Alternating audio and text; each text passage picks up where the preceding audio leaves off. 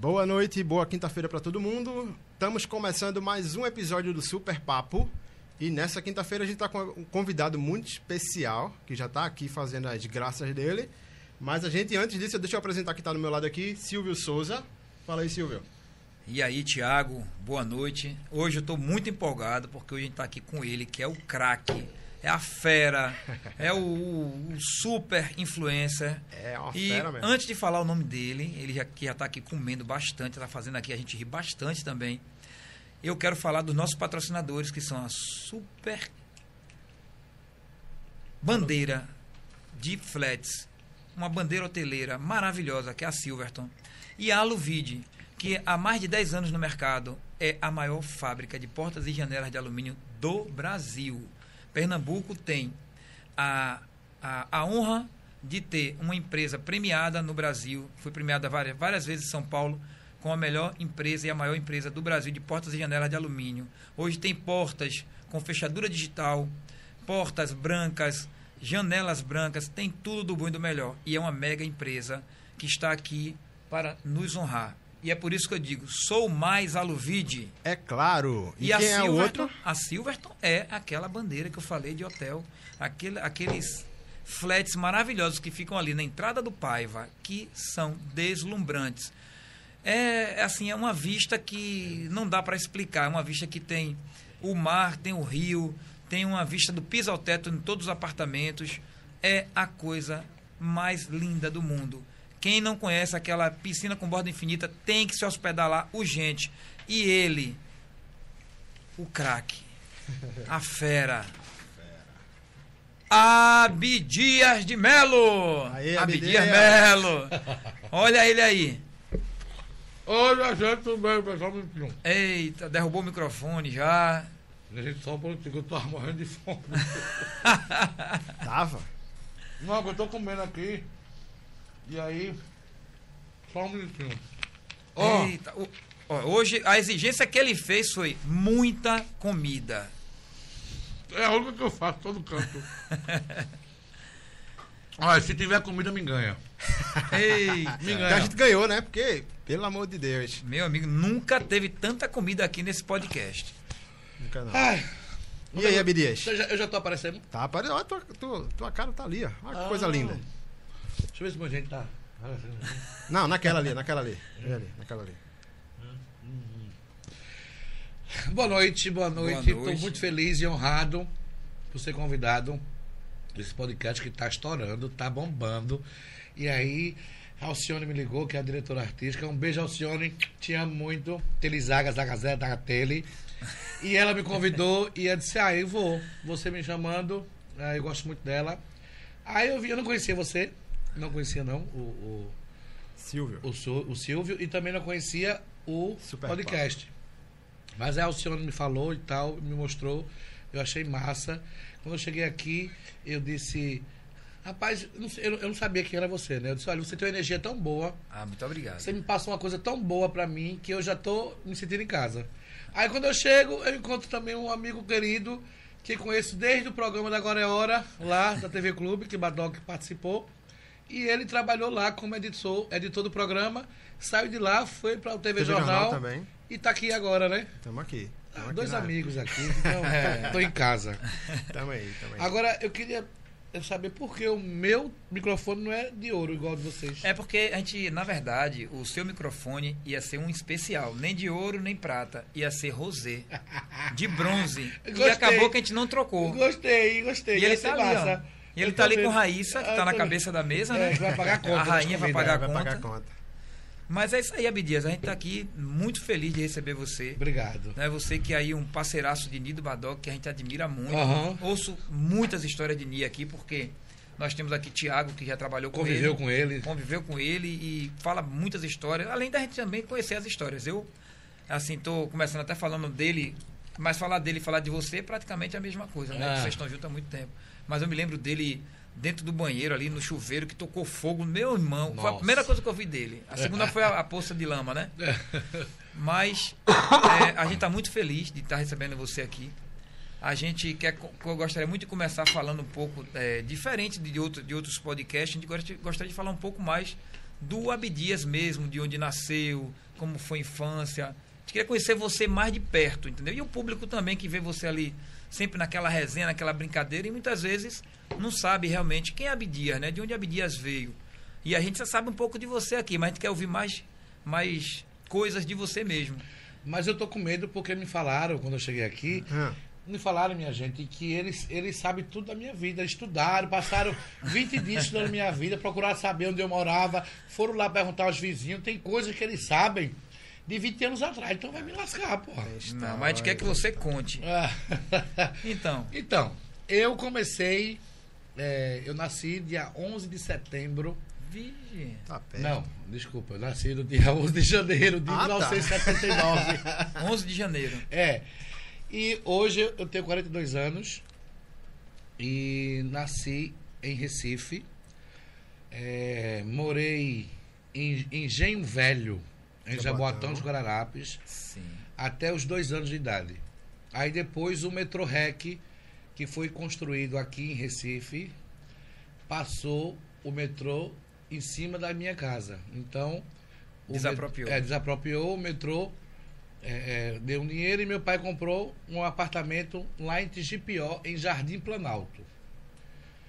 E aí eu cheguei lá com dois anos e fiquei até acho que uns 22, mais ou menos.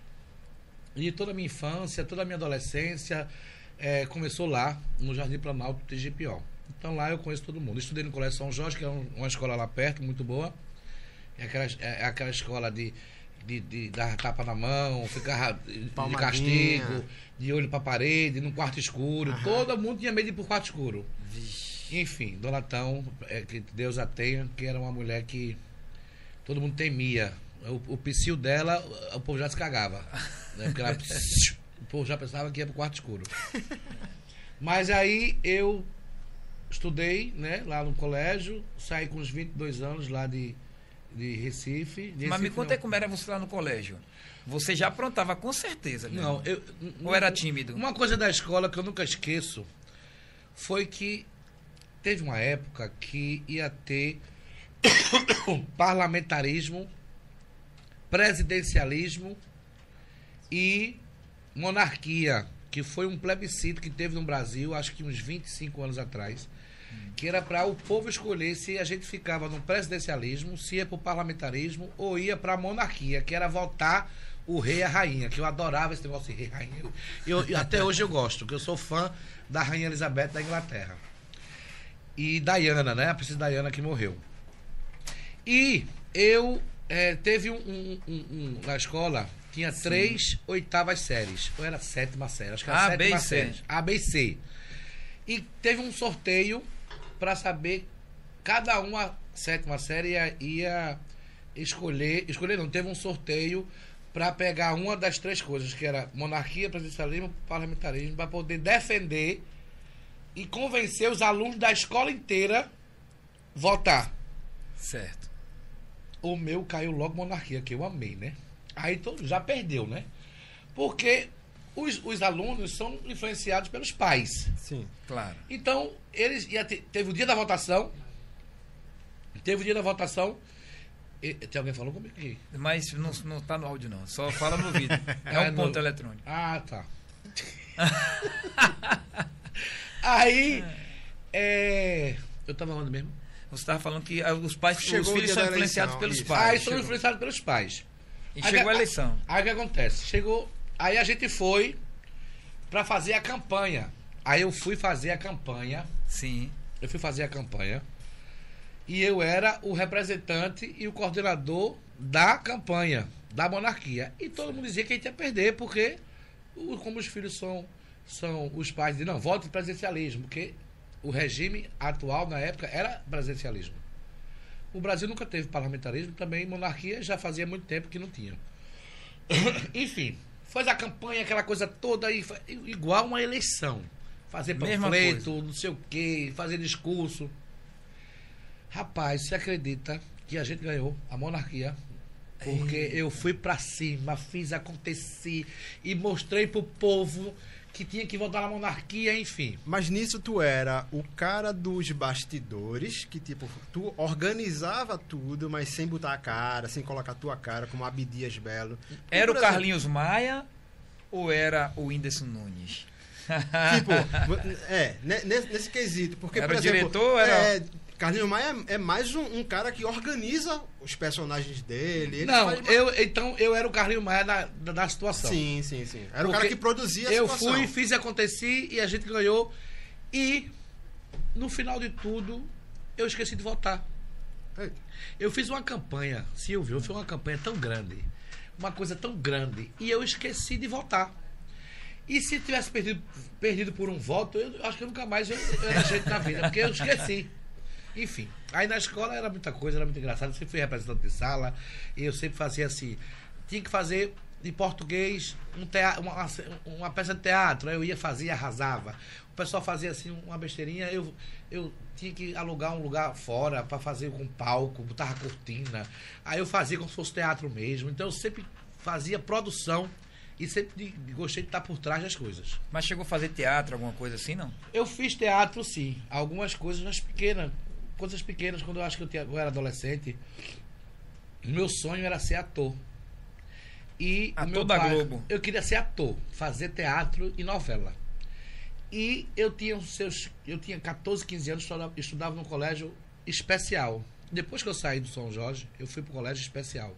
Que era um colégio que ficava na frente da CELP, na cidade, aquela CELP grandona, colégio de curso especial. E eu, eu fui expulso dessa escola, né? Eu fui expulso. Por quê? Eu, eu- deixa eu contar, antes de falar como, por que eu fui expulso. Tá. Aí eu fui para essa escola e eu esqueci o que eu tava falando. Você foi pro, pro colégio especial e você estava falando disso porque você. Você foi expulso. né? Você foi teatro, expulso. organizava Sim, é, aí, o do teatro. Aí eu gostava muito de teatro e queria fazer um curso de teatro. E lá no colégio tinha um curso de teatro. E naquela época eu não tinha dinheiro para pagar porra nenhuma. E, mas sempre fazia uma coisa ou outra, porque assim, eu sempre fui eh, vendedor nato. Então eu fazia brigadeiro para vender na sala de aula.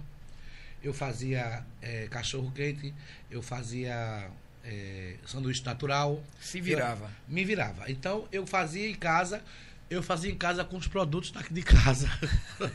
eu não comprava para fazer menino. Eu pegava o pão da minha mãe, da casa, a maionese, o frango, eu roubava tudo, fazia e vendia.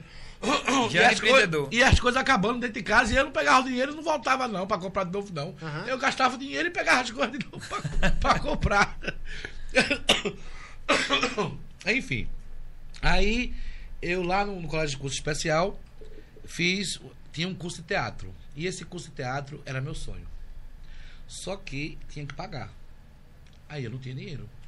E eu falei pro meu pai pra fa- pagar, e meu pai disse que não, que eu já pago caro sua escola, não vai fazer nada de, de porra de, de, curso de teatro. Aí eu, poxa, eu queria tanto fazer e tal. Aí sabe o que eu vou fazer? Eu vou fazer o seguinte, eu tinha tanta vontade de fazer, que eu disse, eu vou fazer o seguinte, eu vou me matricular, vou dizer que pago depois a matrícula, vou enrolando com a barriga, pra fazer pelo menos umas duas aulas pra ver como é. E aí eu fiz isso. E meu pai, sem saber de nada. Aí eu disse pra ele, aí pronto, aí eu fiz as duas aulas, gostei, amei. E o cara, o professor, sim, Abdias, e o dinheiro? Vai pagar quando? Eu disse, não, porque eu inventava história. Aí eu tive a ideia. Eu vou dizer ao meu pai que vou fazer um curso de espanhol, porque lá na, na, minha, na minha escola tinha inglês ou espanhol, você escolhia. Certo. Como eu sou, eu bu- sou burro de inglês e burro de espanhol, então eu vou dizer, pai, eu tenho que pagar um curso de espanhol, senão eu não vou passar na aula. Eu não vou passar final de ano. Eu tenho que ter um professor particular para o espanhol. Aí quando, essas, quando essas coisas, ele pagava. Aí eu peguei o aqué, o dinheiro do curso de espanhol, para pagar o teatro e dar de espanhol. Aí fiz o curso de teatro. Fui fazendo, fui fazendo, fui fazendo. E amei o curso, mas eu. eu não- aí teve uma hora que eu não achava mais graça.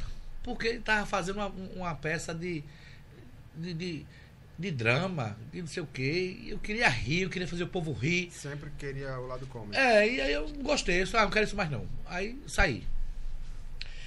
E eu sempre tive esse negócio de liderança. Rapaz, você acredita que eu inventei o dia da caneta e fiz a escola todinha faltar aula? Caraca. A escola inteira faltou, porque eu inventei o dia da, da caneta. E o que era o dia da caneta pra você? Quer dizer, Não, eu inventei disse É um feriado. Eu inventei algo. Eu, eu sempre fui muito popular. Criou um feriado. Eu criei um feriado. Eu fui expulso por isso.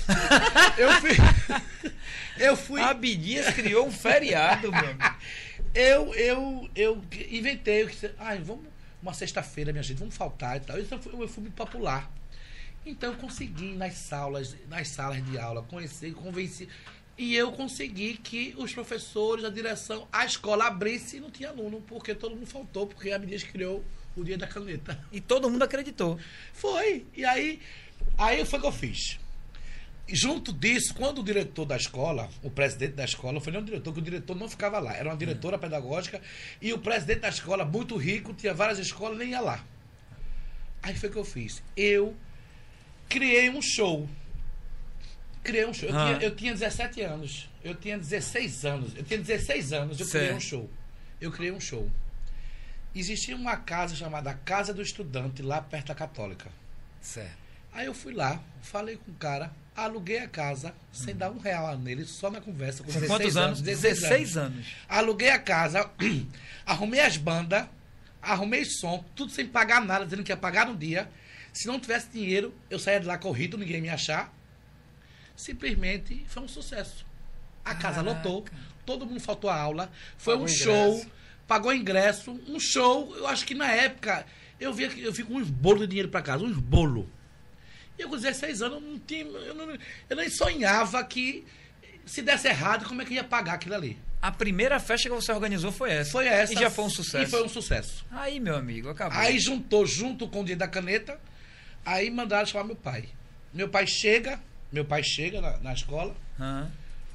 tá o dono da escola na, na cabeceira, Eita. o dono, o presidente, tava a diretora financeira, diretora não sei quem, não sei quem, não sei quem, não sei quem. Era uma mesa dessa enorme. E eu lá sentado, assim, ó.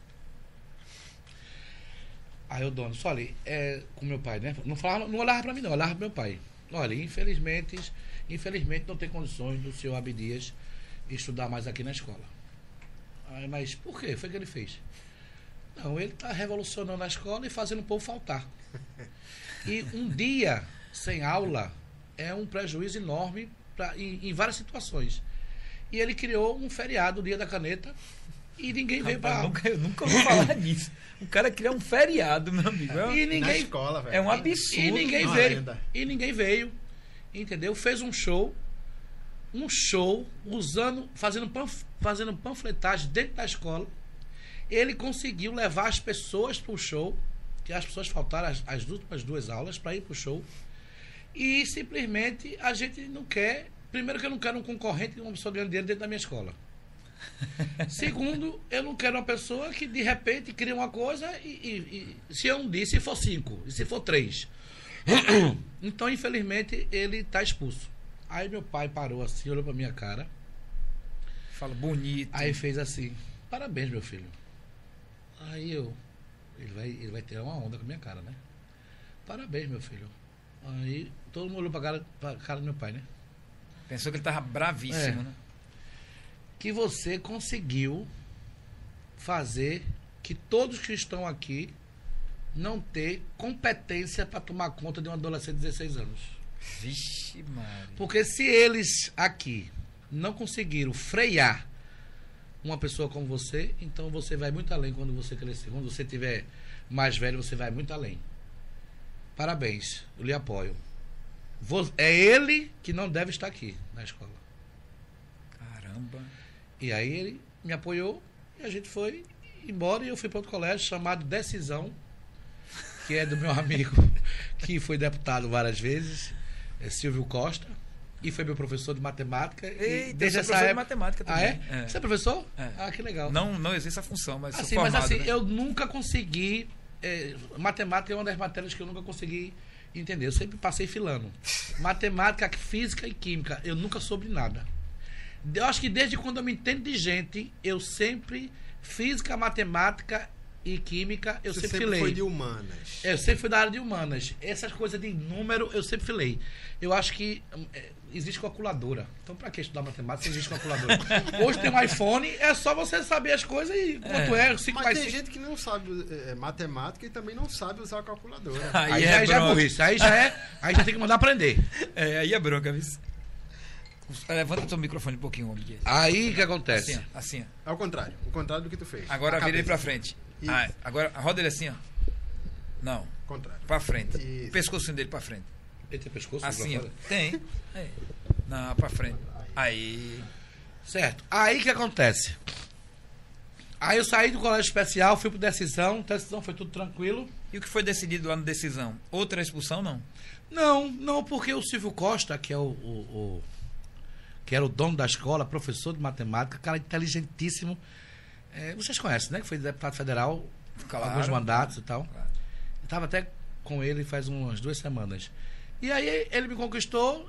É, é o que faltou na outra escola. O dono me conquistou e eu fiquei amigo dele. Porque também sabia quem era a fera que tava vindo, né? Aí ele me conquistou, ficou amigo e eu tinha. Eu, eu- eu me, eu me sentia constrangido de poder fazer algo que prejudicasse, não que eu fazia no outro com a intenção de prejudicar. Sim. Eu fazia com eu era adolescente, 16 é. anos, diversão, amizade. Ele trouxe você pro lado dele, Ah, né? eu é, trouxe eu pro lado dele, ele, ele muito inteligente, fiquei amigo dele e pronto. Terminei o terceiro ano lá. E depois eu fui fazer faculdade. Aí Aí eu fui, fui fazer direito. Direito. E aí eu. Doutor Abdias Melo. É, aí eu fui fazer faculdade e, como sempre, era o centro das atenções da faculdade. Aí eu estudei na FAP. Na FAP, Faculdade Pernambucana. E aí eu fiz seis períodos de direito. Aí faltava mais quatro. Dois, eu fiz três anos, faltava dois anos para me, me formar, né? Em direito. Aí por causa de um bofe, me lasquei, me apaixonei e deixei a faculdade. Até hoje me arrependo.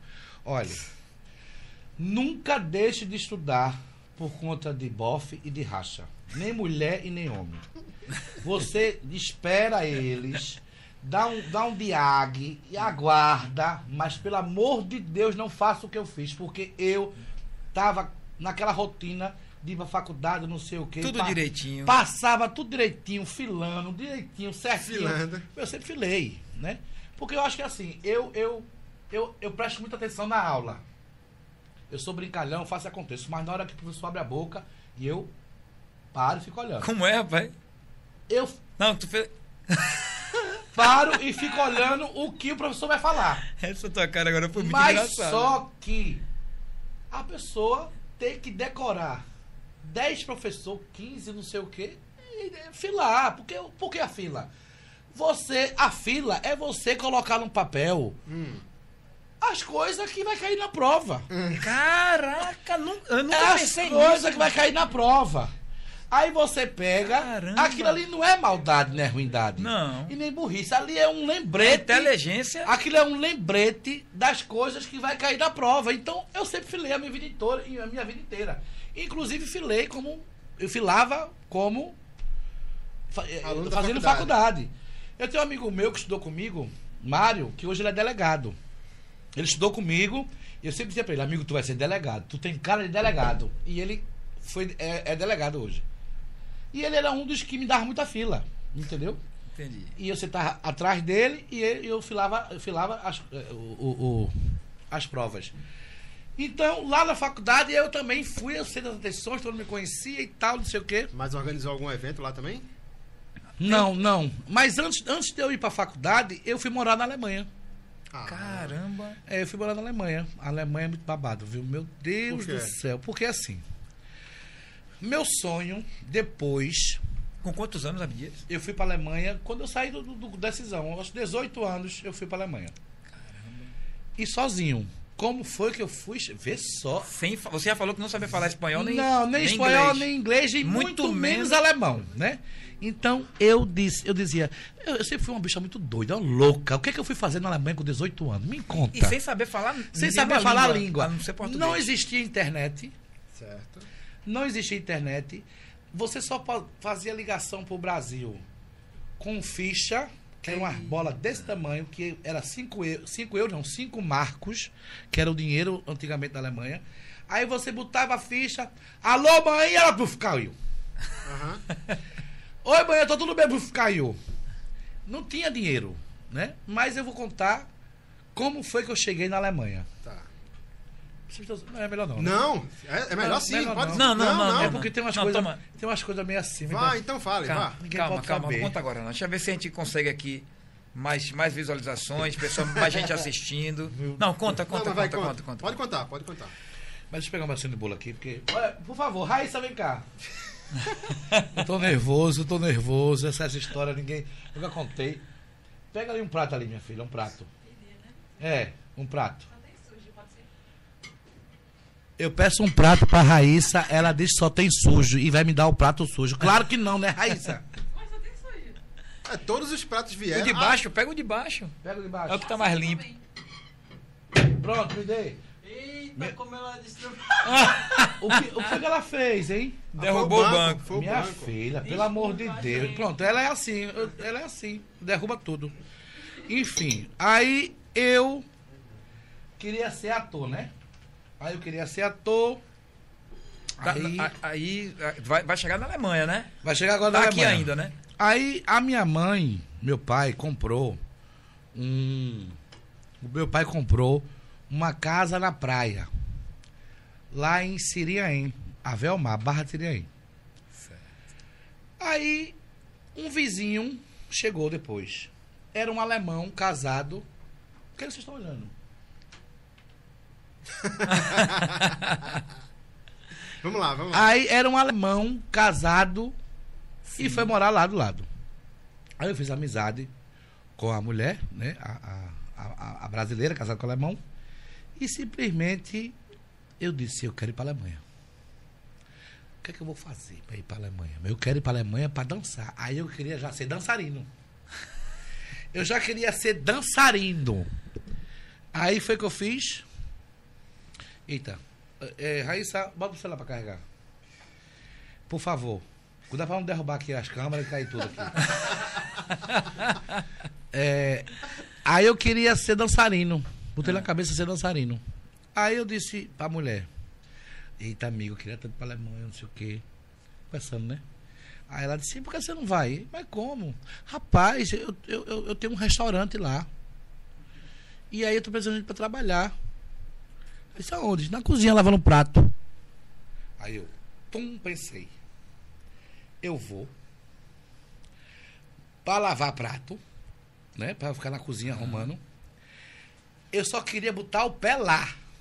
Aí se eu vou, conheço algumas pessoas e aí de alguma forma eu vou atrás do meu sonho para ser dançarino. Eu com 18 anos de idade, liso, sem um real, indo para trabalhar para lavar prato na Alemanha. E sabia dançar, pelo menos? Sabia? Ah. Eu, fui- eu, eu sou dançarino. Assim, eu fui, né? Porque agora eu não consigo mais dançar, mas eu fui dançarino, de mão cheia. Aí, o que, que eu fiz? Fui pra Alemanha. Fui pra Alemanha. Realmente. Já tinha lá. voado? Já tinha voado? Foi a primeira vez. Meu Foi a amigo, primeira vez. fazer uma, uma viagem internacional. Internacional. Aí fui pra Alemanha, só que é o seguinte, já começou dando errado. Porque eu viajei e avisei pra ela que eu ia chegar tal dia. Eu, eu disse que ia chegar no dia que eu viajei. Mas era no outro dia. Simplesmente do aeroporto pra casa dela era quatro horas de viagem. Vixe. Aí eu fui. Cheguei lá, não tinha ninguém me esperando. Porque ela foi um dia antes. dia antes. Puta da vida, porque viajou quatro horas pra ir e quatro horas pra voltar. E agora pra tu se comunicar... Aí eu chego no aeroporto de Frankfurt, sem ninguém me esperando, sem eu falar alemão, e eu sentei. Passou meia hora, uma hora, duas horas, três horas, quatro horas. Eu disse, caralho, cadê esse povo pra me buscar? E eu no aeroporto com fome, sem saber comer, sem saber comprar, sem dinheiro, me lasquei. Desafio, olha o desafio. Aí eu lembrei de um amigo meu que disse assim, Abdias, quando você for para um país que você não sabe a língua, Vá para os orelhões, fique lá esperando que em algum momento vai chegar alguém falando português. Dito e certo. Fui, fiquei perto do orelhão. faria isso. Fiquei lá perto do orelhão. E tome hora, tome hora, tome hora, tome hora. Daqui a pouco eu escutei: Alô, maninha, estás aonde? Aí eu, opa! Moço, pelo amor de Deus, me ajude! Aí, O que foi? Eu tô aqui perdido, tô aqui há quase seis horas, vindo me buscar, não sei não. Enfim. Aí o cara, calma, calma. Aí pegou, ligou pra minha mãe. Aí eu liguei pra. Ligou pra minha mãe. Minha mãe foi, ligou pra eles. Aí foi quando soube que já tinha ido me buscar um dia anterior. E que não podia mais viajar porque era muito tempo de, de viagem. E que eu teria que ir embora pra lá de alguma forma. Como? Sozinho, se virar. Como? 18 anos sem dinheiro, sem falar alemão e 4 horas de viagem pra uma cidade alemã que eu não sei E o nem- endereço? Nada. Tá lascado, meu amigo. Aí minha mãe, aí ligou de novo pra casa, a, mãe, a minha mãe disse, não, é, você vai ter que se virar e ir pra lá.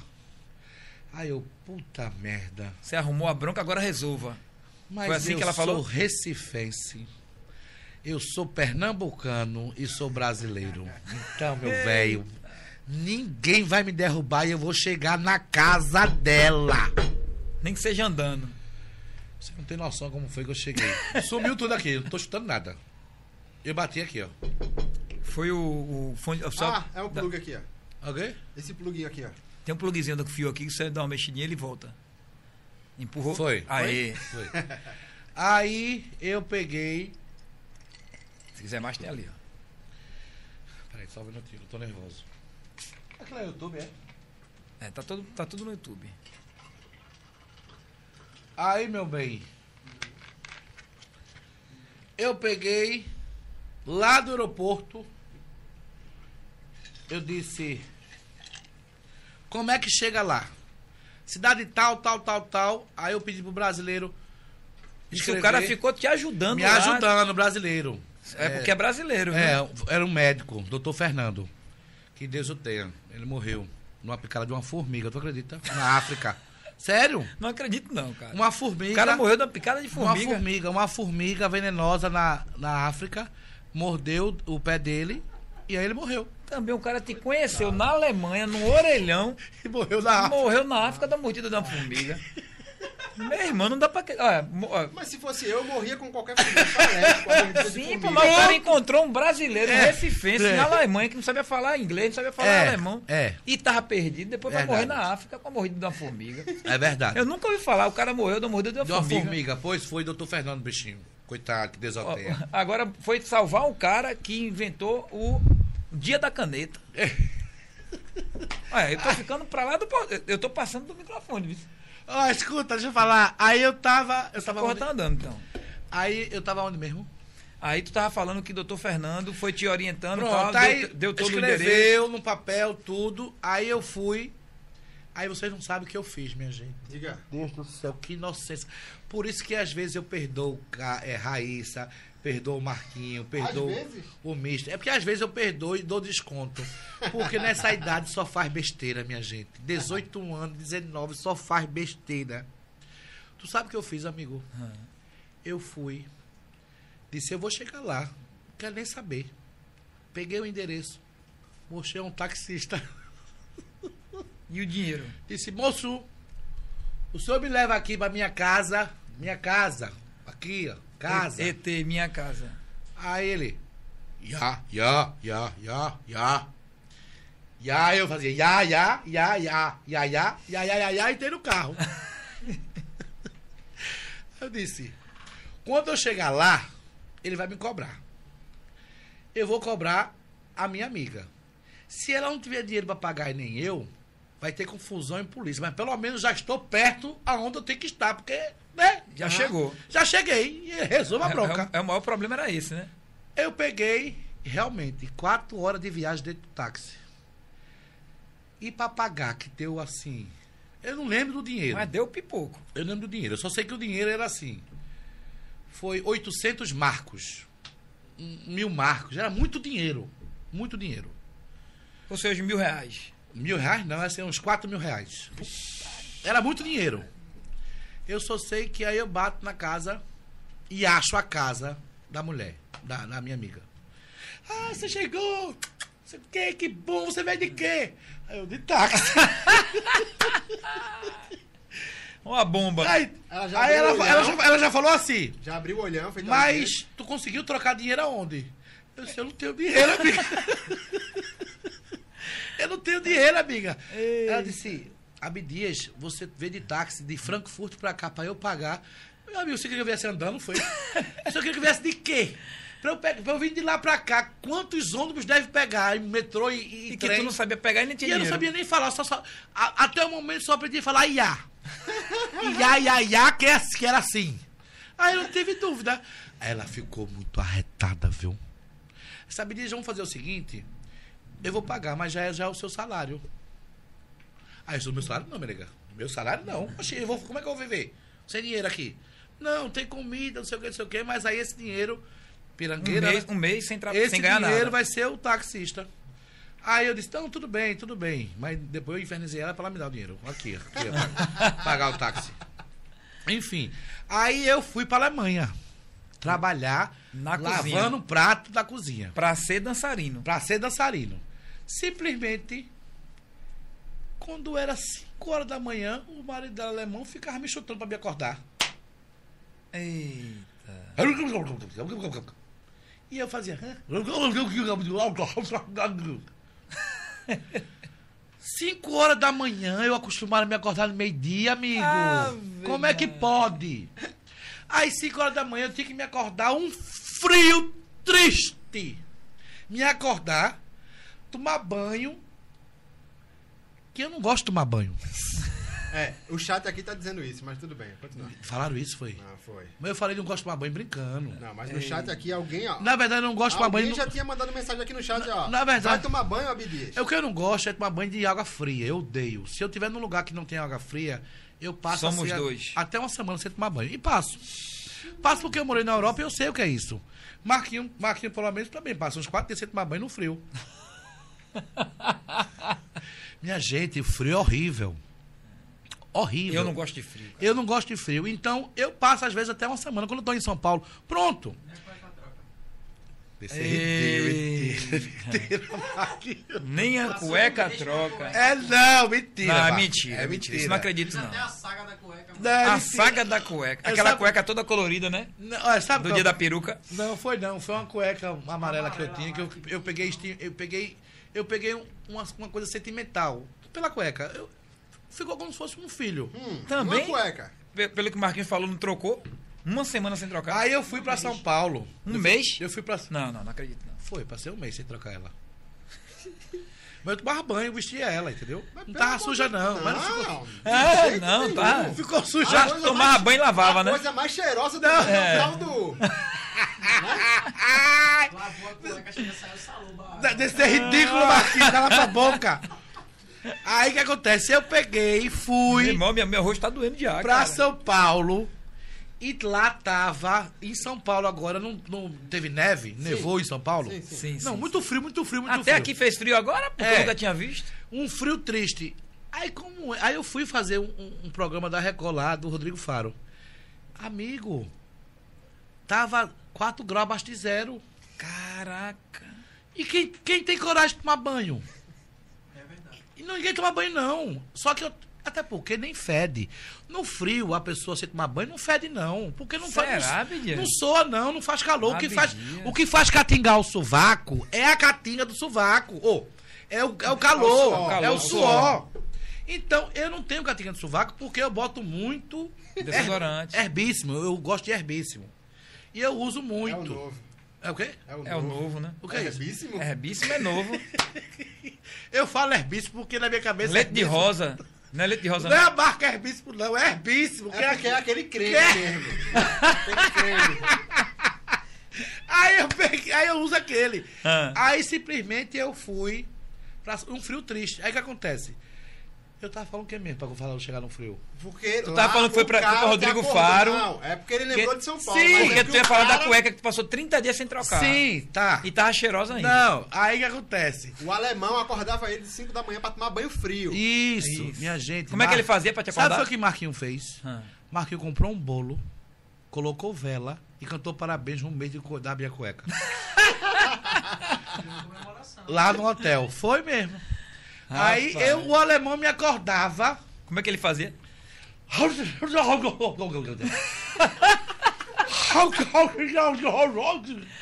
Eita, eu pensava que era um pesadelo, né? Eu, me, eu acostumado a dormir de meio-dia. Me, te me acordar de meio-dia. E lá tinha que trabalhar que horas? Tinha que às 5 horas da Cinco manhã horas da até manhã. o restaurante fechar. Ah. Meia-noite, uma hora. Mas era acordar e já ir pro trabalho. Acordar pra ir com ele Lavar pro supermercado, Ah. pra pegar peso, pra trazer pro supermercado e, de- e começar a guardar as coisas. Aí ele começava a fazer a comida e eu começava a lavar prato de manhã cedo até de noite. E o povo aqui no Recife pensando que eu tava luxando. Ah, e eu, tá eu ligava, e eu ligava. Ah, aqui é muito bom, tô andando de Ferrari, Mercedes, é maravilhoso. Vim de táxi Frank Tu faz o quê? Tu faz o quê, Emi Dias? Ah, eu tô aqui sendo um assessor de, de, de artista. Mentira, eu tava na cozinha, lavando um prato, me acordando 5 horas da tarde. E eu mentia pro povo aqui dizendo que eu tava reinando, brilhando lá. Ah, eu tô fazendo um show, vou começar a fazer show. Tudo mentira, eu não saía da cozinha. Eu não, tinha- eu não, tinha, nem, eu não tinha nem tempo pra tirar foto, nem celular pra tirar foto eu tinha, nem máquina, não tinha porra nenhuma. Era um liso lascado. Mas eu, eu vou conseguir. Eu não vim pra cá à toa e não vim pra cá pra trabalhar na cozinha. Que isso não quer dizer que não seja um bom um trabalho de um. De um Mas de não era o seu objetivo, honesta, né? Mas não era o meu objetivo. Todo canto que eu ia eu perguntava: Brasiliana? Não. Brasiliano? Aí eu disse, meu Deus, onde é que eu vou encontrar algum brasileiro aqui pra poder falar de dança? Só tinha alemão, uma cidade interior, só tinha alemão. Porra, como é que encontrou E a um única amiga minha que tinha ela era brasileira. Aí já fazia um mês, Vamos eu me para lascando, me acordando Orelhão. cedo. Foi o que eu fiz? Foi pro orelhão pra encontrar Não, foi não. Aí a minha amiga me levou pra casa uma festa de uma brasileira. Uma, uma cidade duas horas depois. Tudo longe. Ela não queria me levar. Porque eu acho que o espírito, o espírito dela falava na cabeça dela: não leve ele, porque ele vai dar o ninja. não leve ele. E todas as festas ela não me levava. Aí eu fazia: você, você vai ter dor de barriga lá. E você vai voltar logo. Você não vai curtir a festa, porque eu não, não quero me levou. Só sei que aí eu acendi uma. Eu disse: eu. Eu fui pra essa festa. Eu ia falar uma besteira aqui, mas tudo bem. Aí eu fui pra essa festa. Quando eu chego na festa, eu vou caçar brasileiro pra perguntar alguma coisa. Pô, a festa de brasileiro. pô. né? Vocês não vão acreditar o que aconteceu. Não, você não vai acreditar o que aconteceu. A festa tava empestada de brasileiro. Só tinha alemão. Vocês não sabem de nada. Na minha cabeça, alemão. Na sua cabeça, alemão é como? Fisionomia. Galego, alto. E mais o quê? Grosso Branco. que só, grosso que só porta Branco, loiro, Alto, alto olhos azuis. e olho azul. É, Não é isso? somente. Só existe isso lá? Não. Não. Existe brasileiro com olho azul? Não. Não existe brasileiro com olho azul? Claro. Poucos, né? Pouquíssimo. Rio Grande do Sul. Existe gente com olho Ah, azul é, aqui. claro, claro, brasileiro com olho azul. Alemão. Ah, loiro, branco e tal. Eu vejo dois loiros do olho azul sentados numa mesa. Dois gatos. Lindos. Eu nunca tinha visto dois homens mais bonitos da minha vida. E a minha cabeça era o quê? Alemão. Alemão.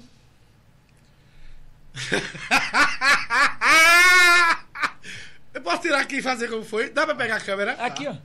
Dá pra pegar? Dá. Eu Posso... Essa, As né, pessoas vão, vão escutar. As... As pessoas vão escutar. Eita. Era assim. Estão me vendo? Só você se vê lá na câmera. Dá pra me ver? Dá Dá, pra me olha ver? lá. Faz de Conta conta. pra que- seis, a seis, a seis, a seis.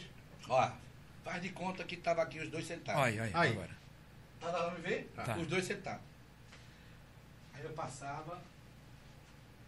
Eu passava, né? Um copo de cerveja na mão. E... Ah, e nós dois aqui, ó. Dá pra- Pronto, Nós vocês dois. dois. Vocês Pronto, dois aí. vamos encenar, vamos encenar. Dá, dá pra ver, dá pra ver? Dá, dá, pra ver. Aí eu passava assim, né? Com o copo de cerveja. E aí, rapaz, como é que tá? Conhece esse doido aí, mãe? E pensando E que o cara eles não- começaram a atuar como se não tivesse entendido. Dois cabras safados fazia. Vais? Vais? E aí, eu, eu, eu, e aí eu, tesão. E tua amiga? Não, mas eu, eu fazia isso tirando onda com os alemão, porque eu, não sabia que eles eram brasileiros. Na minha cabeça era alemão.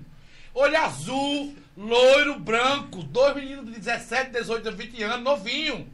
Eu com 18 anos, viçando. Aí eu passava e fazia, gostoso. Aí, e eles riam, mas falavam em alemão. E eu não sabia. Aí tem coisas que eu não posso falar aqui o que eu falei, né? Porque eu tirei onda. Eu falei de coisas que vocês não imaginam. Eu passava assim pra ele assim, ó. Eu quero dar pra você. Aí ele fazia, ó. Hã? E entendendo tudo. E tirando de tempo que E eu comecei a ver algumas pessoas rindo. Ao redor. Isso já começou o comentário na festa inteira. Que eu não sabia que eles eram brasileiros e eu tava tirando onda com eles. Silvio, que vergonha. A maior vergonha da minha vida foi essa e outra que eu vou contar que aconteceu na Alemanha. Quando soube, e aí? Conta pra gente como foi o no momento. final da festa. Oi, tchau, tchau, tchau, tchau, tchau. Aí eu cheguei pra ele assim, ó. Gostoso. Aí ele. Falei, meu irmão, foi um prazer conhecer você. Eita! Eu parei. Ficou congelado. Eu parei, se.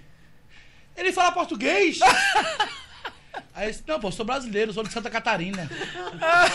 Pô, na cidade interior da passei Alemanha. a noite toda tirando onda com esses dois meninos, chamando de gostoso, de bilolão, que não sei o quê. Olha, tanta coisa. Eu fiquei em depressão. Por causa disso. Passei uns três dias sem querer sair, é, chorei. Porque eu, não eu, eu foi, foi a primeira lição que eu tive na Alemanha. Minha gente, vocês que vão pra Europa, que vão pros Estados Unidos, pelo amor de Deus, não tire onda com eles, porque você pode estar tirando onda com, com um português, com um brasileiro, louro do olho azul, que você não sabe quem é. Então, primeiro escuta. E outra dica: se perdeu, tá na Europa, Estados Unidos, qualquer lugar do mundo, se perdeu, Vai pra onde? Fique perto de um orelhão, um Existe? lugar Mas central. existe ainda Demore... Foi. Eu acho que por lá. Eu acho que nos metrôs, eu acho que É. nos- na estação de trem, aeroporto tem. Fique encostado, nem que demore um dia, demore um dia, dois dias, três dias. Em algum momento vai chegar alguém que vai falar português e você vai Quando se você ouvir salvar. manhinha. É, quando eu escutei mãe, não sei o que, eu disse, meu Deus! Enfim. Agora, essa aí foi a primeira vergonha que você passou na Meu vida. Deus, que vergonha. E a segunda? Eu sou branco, né? Então, eu sou branco, né? É, eu acho que sim, né? É, eu sou Pela branco. cor da pele é. É. A gente, vê, a gente vê na bunda, peraí. É, eu sou branco. É, mostrou a bunda lá. Mentira! Mentira! Mostrou a bunda. Gostou não? Bo- Faz aí, que- bota na câmera que tava aí. Olha. Aí eu. Minha gente, eu queria muito fazer uma coisa. É que eu tô, eu tô, eu tô, eu tô constrangido. Você me dá licença? Claro. Porque eu comi pizza, comi bolo, sei o quê, e eu tô me peidando. Não quero peidar aqui, não. Fala sério, pô. Cara, velho. Meu irmão, eu tô com o rosto. eu- eu- como é que fala? Eu tô com a- isso aqui tudo doendo, pô. Eu não aguento mais rir, não. Gente que tá no chat, galera que tá no chat aí. Abdias foi ali peidar. Meu Deus Então, do enquanto céu, isso, eu vou dar um salve pra todo mundo que tá, tá, Mesmo, tá é muita mensagem, cara. Tem muita mensagem aqui. Daniela Maria, Raquel Cristina, que tá mandando a Abdias tomar banho. É... Daniele Maria, amo as trollagens que Ni faz com Abdias. Maria Silva tá mandando aqui um alô. É, Raquel Cristina tá perguntando porque ele fica com raiva, mas isso a gente vai perguntar lá na frente. Fabiano Lima, show! É, Liedson Santos, Japoatã, Sergipe. Alô, é, Liedson Santos. Cássia Araújo. Gente do Brasil todo, né? Gente do Brasil todo. Giliade aqui do, do nosso Silverton Paiva tá aqui O também. diretor. Diretor do Silverton Paiva tá aqui. Nega do Babado tá na live. Nega do Babado aqui acompanha toda a, a- to- todo episódio. É, e tá marcado já, viu? É, Nega do Babado tá to- acompanhando todo o episódio do Super Papo. Ó, tá marcado já pra vir pra Fala, cá. por favor, aí com, com, com Edmir, Edmir das Balanças, que ele tá falando comigo no WhatsApp. Cara, ele, é muito fã de Abdias, velho. Edmir das Balanças. Edmir. Já, já. a- É porque realmente Abdias foi ali soltar um pum lá fora, porque ele disse que tava constrangido Tava. de soltar aqui. É, que o homem comeu, viu? O homem. É, o, Comeu o, de o que tudo. vocês estão vendo nessa mesa aqui. Até o amendoim comeu. ele comeu, rapaz. Mas ele tá de volta. Abdias, manda um abraço aí pra Edmir da Balança. Edmir, da- esse cara mandou tanto vídeo teu pra mim, cara. De mim da balança, um beijo pra você. Se você é da balança, que você deve ser gordinho igual a mim, então vamos comer E junto. pior que ele é magro, viu? Ah, é? Então deve ser vendedor de balança. Olha a foto dele aí, ó. Ó, arrasou, Ah. arrasou. Soltou? Soltou? Claro, não ia peidar aqui, Tá, né? Então, pronto. Aí o que acontece? Eu quero falar pra vocês a segunda vergonha que eu passei na Alemanha. Pode soltar. Eu, sei, eu sou branquinho, né? Então, existe um grande preconceito em qualquer lugar do mundo, principalmente com negros. E é um preconceito muito grande e eu sou muito contra e eu ficava muito arretado, porque. é, isso eu tô contando antes de eu falar pra vocês como foi que eu cheguei pra me livrar da cozinha. Certo. E me livrar. Mas eu vou contar só entre parênteses essa história. Eu lembro pra voltar. Eu sentei, eu do metrô. Então, assim, no trem, toda a polícia entrava, revistava todo mundo de cor e não me revistava. Eu branco, né? Branco, era gostoso, tinha bunda, perna, tinha tudo. E eu nunca era revistado, nunca. Era impressionante, amigo. Do lado algum brasileiro, amigo meu, que estava comigo viajando, de cor, moreno ou qualquer negro que for. Eles são cara de pau, viu? Porque eles. É porque eles, eles, eles revistavam imigrantes, né? É, revistava o cara do lado, pedia passaporte, pedia o bilhete você do tava trem, lá teso, e né? eu do lado, e eles não me pediam nada, na cara de pau. Eu ficava passado com isso. Enfim. Tem uma vez que eu vou e sento do lado de uma mulher, uma véia. Uma véia branca, normal, cabelão. E eu do lado, a véia fazia. Aí fazia assim com, com, com lenço Jesus. e jogava. Eu fazia. E a véia. E jogava fora o papel. E eu do lado. Na terceira vez, a véia. Eita, foi um negócio do ponto. Cuspiu no bolo. Só assim eu levo ele pra casa. A véia dá uma cuspida. Aí a patoca de catarro lá na janela. Aí eu não aguentei. Aí eu, que véia porca, safada, rapariga. Alemanha, ela. Rapariga é sua mãe, seu filho da puta. Que porra é essa? Essa mulher fala português. Eu sou de São Paulo, paulista, sua- seu cabra safado. Porca é sua mãe.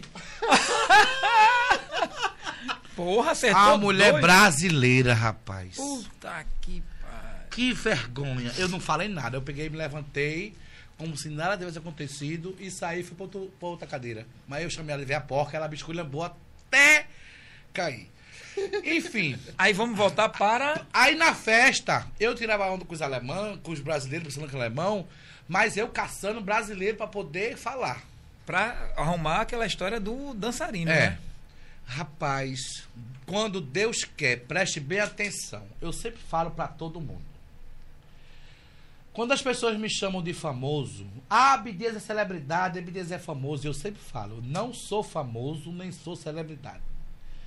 Famoso é um pai de família que tem quatro filhos, que paga aluguel, faz feira, paga água, paga luz e consegue sustentar os filhos com dignidade. Ele é famoso, uma estrela e um artista. Você não acha? Com certeza. Eu não sou famoso porra nenhuma. Simplesmente eu me destaquei em algo que eu tô fazendo, que esse algo todo mundo vê. Então, fama, fama não é nada. As pessoas gostam de mim porque eu faço bem, eu mostro, eu faço as pessoas saírem da depressão, eu faço as pessoas sorrirem, é, eu me preocupo, eu falo com o pessoal no direct. Eu, às vezes, vou dormir 4, 5 horas da manhã respondendo, dando conselho às pessoas. Você não tem noção quanto eu falo com as pessoas. Mas com o intuito de ajudar. E eu ajudo muita coisa, muita gente, sem ninguém saber. Ninguém nem sabe quem eu ajudo, quantas ONGs eu ajudo, quantas é, é, ONGs de cachorro e animal que eu dou ração, que eu sou louco por animal. E muita gente não sabe. E nem vai saber, porque quando você dá com uma mão, sem querer receber com a outra, você tem que dar. Quem tem que dar a sua volta é Deus. E se der, se também se não der, não- você precisa fazer com o seu coração. Então eu faço com o coração sem, sem, sem receber. Se receber, recebeu, mas eu faço, faz, eu faço assim. Por prazer. Por prazer. Eu tava onde mesmo? Você estava procurando gente na Alemanha Aí pra fugir eu da conheço cozinha. uma Pra fugir mulher, da eu cozinha. conheço uma mulher brasileira falando que tava precisando de uma babá. pra ir, porque a, a cidade que eu tava era o interior. Ela já morava em Frankfurt, uma cidade. Lá vai tu voltar pra aí, Frankfurt. aí ela Quatro queria, horas. Quatro horas. E ela queria um ba- uma babá. Aí eu pensei, eu tô lavando prato. Aqui no interior não tem nenhum brasileiro, não tem nada. Já fazia quanto tempo que estava lavando prato? Sei lá, uns quatro meses. Tá, caramba. Aí eu, eu vou Subir lá, de vida. eu vou pra Frankfurt ser babá, porque eu já estou na cidade centro e lá é mais fácil pra arrumar, conhecer brasileiro, pra eu poder encontrar alguém pra ser dançarino. E era melhor do que estar na cozinha também, É, né? tudo bem. Aí eu faço a cabeça da mulher e falo que eu tô sofrendo muito, que eu não aguento mais. Eu fui safado. Eu reconheço. eu reconheço que uma das coisas que eu me arrependo da minha vida foi ter feito isso. Eu inventei uma história pra mulher. Eu É já viva- imagino. É viva ela ainda. Meu Deus, ninguém nunca soube disso. Vou contar não. Conta, conta não, conta não. Ai! Ninguém sabe, agora Eu nunca conta. contei pra ninguém. Eu fui Agora safado. Pega- pega fui- um pouquinho de coca pra mim Eu fui isso aí, tá? safado. Por eu favor. fui safado. E eu simplesmente disse pra mulher que eu estava sofrendo muito, que eu. é, A, a- a minha função era, é, era limpar merda de cachorro. Porque tinha muito cachorro na casa e que eu tava sofrendo, que eu vim do Brasil com o intu- intuito de ser dançarino e, e cheguei lá, eu fui, fui enrolado pra cozinha. Tudo mentira. Eu fiz isso pra cabeça da mulher, pra ela ficar com pena e me, me levar pra casa dela. Pra Porque ela queria uma babá. E eu fui ser a babá. Como era o nome do menino? E eu lembro. o nome alemão do pirraio lá Ya, lembro. ya. Eu só sei, meu filho, que eu fui. E eu me arrependo até hoje porque eu deixei a mulher na mão. A mulher queria uma pessoa pra trabalhar lá na cozinha, precisava. Então eu deixei ela na mão. Mas eu com 18 anos de idade, na Alemanha, querendo ser dançarino, eu ia, Ia lá pensar e pensar e. Só que eu fui. Essa, essa mulher é minha amiga até hoje e tal. Claro que depois eu pedi perdão. Quando eu, quando eu vim perceber que eu errei, quando eu vim perceber que eu estava errado, aí eu voltei atrás. Você acredita que eu já fui até no cemitério pedir perdão a uma pessoa que morreu? Caramba. Eu, eu tinha assim na minha cabeça. Eu só vou ser feliz na vida. Olha, pega isso, não esqueça o que eu tava falando. viu? Não, não, fica tá. tranquilo. Eu, eu entrei num, num parêntese. Eu só consigo, na minha cabeça, eu só consigo ser feliz na vida se ninguém que eu fiz mal, se, algo- se eu fiz mal ou se eu fiz algo errado, se aquela pessoa não me- não me perdoar, eu Não sossega. eu não sossego. Então, uma, eu, eu era muito traquinho, né? Eu sempre. Eu, eu, eu- ai, meu Deus do céu. Lá no Jardim Planalto, GPO, tinha. Faltava água. E o povo tinha que pegar água no, nas cacimbas lá. Um, um negócio lá. Caixa d'água. E eu, nada a ver com o meu prédio. O prédio da frente faltou água. E eu fui lá. E só sei de uma coisa: eu quebrei. Eu quebrei a bomba da água do negócio lá. Eu quebrei. E eu nunca me esqueço até hoje. Para você ter ideia como eu era, toda vez que a campainha do apartamento do meu pai tocava, eu fazia. Meu Deus, Meu Deus, foi. Não, não, eu dizia assim: Meu Deus, foi o que eu fiz hoje. meu Deus, será que alguém vai, vai vir reclamar? Porque toda hora eu, eu pensava: O que foi que eu fiz? Eu- alguma coisa eu fiz, porque eu fazia muita coisa. Eu, eu, eu era uma desgraça. eu só sei, meu filho, que. Peraí, que eu tô me cagando. Oxi! Vai no banheiro, vai no banheiro, vai no banheiro. Vai, vai, vai, vai, vai. Mas também o cara misturou bolo, Pão Pizza. de queijo. pão de queijo, amendoim, coca zero, meu e ketchup. Minha gente, isso realmente nunca aconteceu aqui no podcast da gente, mas tem uma primeira vez pra tudo. Então, com isso, a gente vai ler mais Vamos ler, mensagens. vamos Vamos ler ler, Vai, vai, vai lendo aí, Olha, não, o meu tá chegando no WhatsApp, meu amigo. Ah, é o então- cara dizendo aqui, eu sei onde ele mora. Oxê. Só não vou dizer aqui, né? O outro disse, é, eu tô rindo até a, terce- até a terceira geração. A outro já disse aqui, Fabiano disse, meu irmão, não, não tô conseguindo parar de rir com a história da caneta. A história da caneta foi no O começo. feriado, o feriado da caneta. Meu amigo, isso é no WhatsApp, viu? Olha, deixa eu ler umas mensagens que estão chegando aqui no chat. É Daniel Get, Getberry.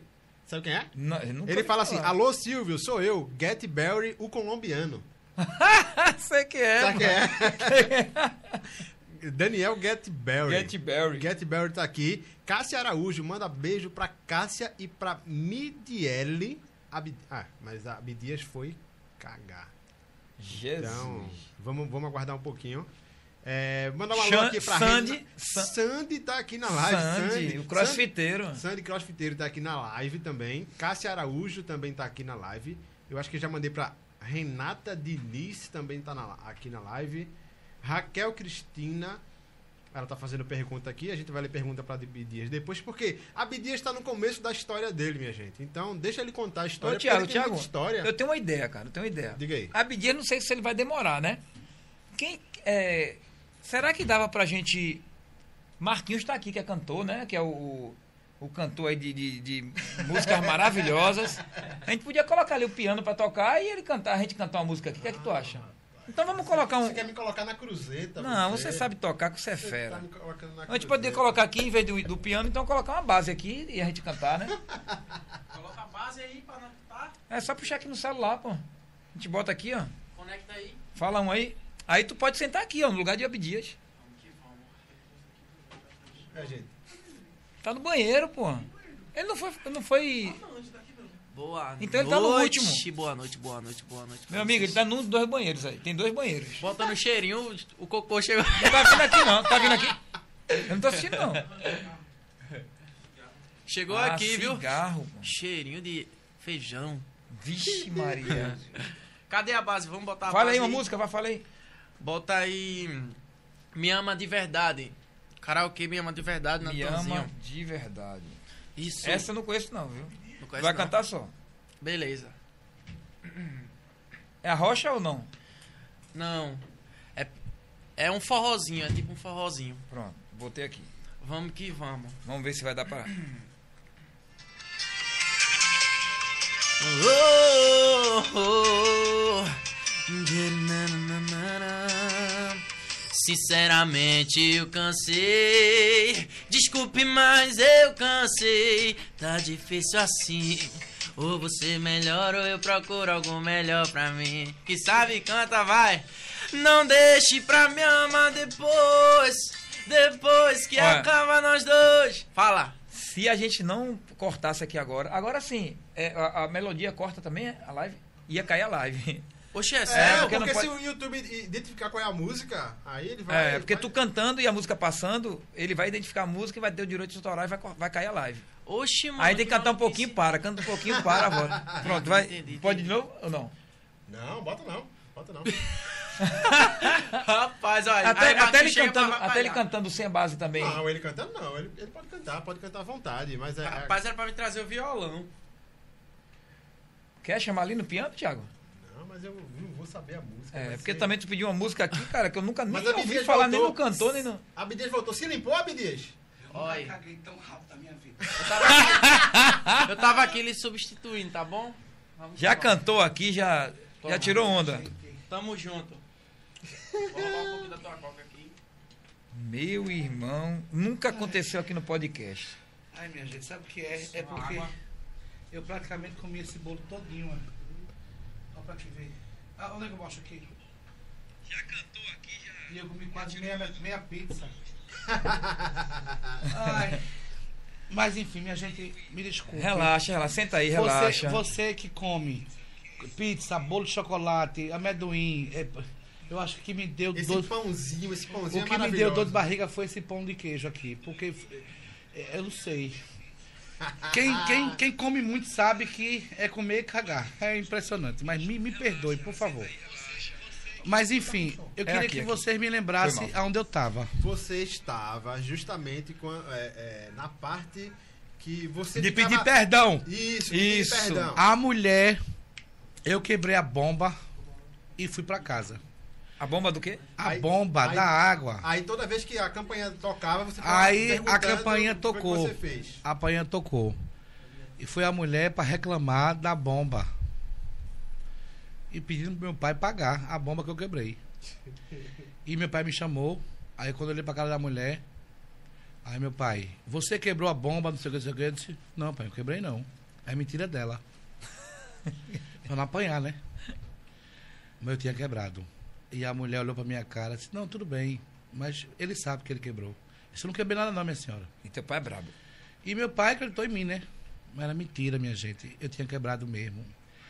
Isso fez eu passar um ano, todo dia que eu ia dormir, eu pensava nessa mulher que eu menti. E pra lascar tudo, a mulher morreu. É, Eita. E agora? Como é que eu vou pedir perdão a essa mulher? E eu vou no cemitério pedir perdão. E pra achar a cova. Pra saber que E a o nome mulher dela? pra poder pedir perdão. Em uma situação, não lembro onde foi, depois de muitos anos, eu bati com o filho da mulher. E você acredita que o- a mulher morreu e falava que dessa situação? Morreu falando, lembrando disso aí. E o filho lembrou. Meu Deus do céu, eu não tive dúvida. Perguntei nome. onde era o nome dela completo, o cemitério, fui lá, me ajoelhei, pedi perdão, levei flor e depois desse dia eu fiquei. Eu, Tirou um peso das costas. Tirei um peso das costas. Enfim. Minha gente, depois que eu aprendi na minha vida que a melhor coisa do mundo é você pedir perdão a quem você fez o mal. Sai das suas costas um peso tão grande. E depois eu aprendi, Silvio, uma coisa que eu sempre coloco nas minhas redes sociais e sempre falo.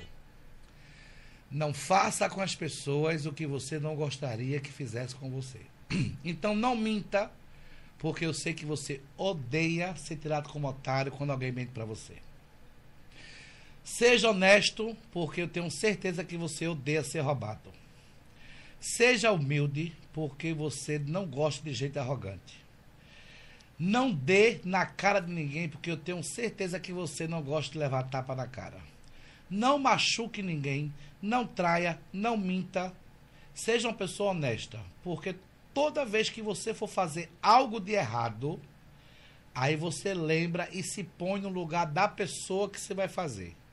Aí você se põe no lugar e faz assim: essa eu vou fazer tal coisa. Será que eu gostaria que fizesse comigo? Aí você vai começar a não mentir, a não trair, a não machucar, a ser uma pessoa honesta. Aí tudo melhora. Eita! Filósofo Abdias Melo. É, se, eu não, se, eu não, se eu não conhecesse, aí eu ia dizer que tipo, quem tava aqui era Nido Badoc fazendo um iê, iê, iê. É, Iê, iê, iê, Ele fazia, ele fazia anos É, atrás. então, eu aprendi na minha trajetória, eu tenho 42 anos, que a gente deve ser honesto e sincero e verdadeiro e não mentir. Então, isso eu levei para minha vida. E aí Se você- voltamos, voltamos para o, o momento começou- da babá. Isso, porque você com- começou a contar essa história da, da mulher, do pedir perdão e tal. Da babá, que você porque eu pra menti pra babá pra eu poder ir pra casa dela. Isso. Aí eu fui pra casa da babá. Só que o filho dela era uma peste. Tinha o que ser. Era um Abdias. tinha que ter Porra, algo cara. no meu caminho pra me lascar. Era um Abdias. Eu só sei que o menino era uma pestinha. Lindo, bonitinho, safadinho, mas era uma pestinha. Quantos anos? Uns três anos. Eita. Rapaz, esse me cuspia tanto na minha cara.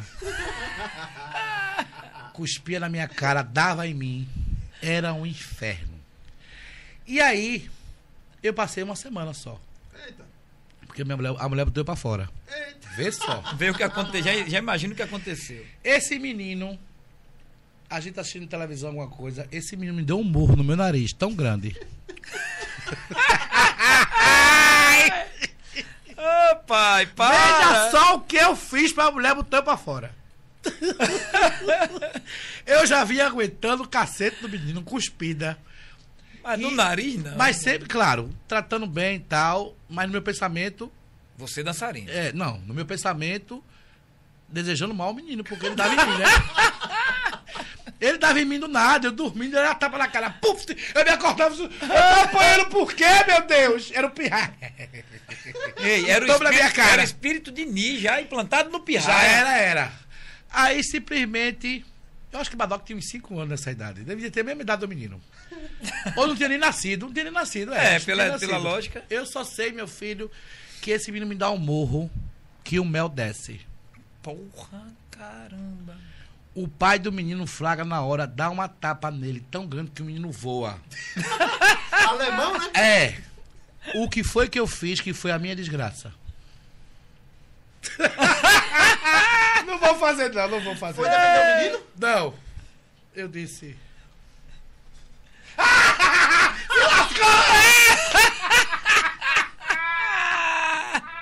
Eu disse, se lascou, tome! E o sangue descendo, tome, tome! Aí a mãe. Amanhã você vai, você- amanhã você vai sair da minha casa, viu? porque eu tava feliz porque o pirra apanhou! Minha gente, a gente com 18 anos faz muita merda. Como é que eu vou, eu vou- como é que eu vou rir na frente da, da mãe do menino que o menino levou uma tapa no pai e achei bom? Como é que eu ia ser babado de um menino desse? eu só sei que nesse meio É, tempo, Pera, deixa eu respirar, bicho, que eu não tô aguentando mais, não. nesse meio tempo, eu simplesmente, sim, aí eu conheci uma brasileira nessa semana, eu conheci Sim, uma brasileira. Aí, aí tu foi mandado embora. Me escutem, nessa semana eu conheci uma brasileira, nessa semana só que eu passei, que ela tinha uma banda e cantava músicas brasileiras. Até então eu não sabia quem era a filha dela. Veja onde foi que eu caí de paraquedas. Trocamos telefone, sem falar que depois eu pedi perdão à mulher, viu? Depois de muitos anos Mas eu viva, pedi perdão viva. a ela porque ter mentido, né? Pedi perdão a outra, né? Que eu saí da casa dela. Pedi perdão à mãe do menino e, pedi, ao menino. e pedi perdão ao menino. Porque se, se eu não, se eu não pedir perdão, eu não consigo viver. Aí, eu tava onde mesmo? Aí a, a A mulher ba- trocou o telefone com a mulher da banda. Aí Isso. troquei o telefone com a mulher da banda, tal, tal, tal. Você não sabia E ela me adorou. Numa, em uma situação eu dancei pra ela, ela gostou. Aí a mulher me bota pra fora. Me deixa numa estação de trem em Frankfurt e fez.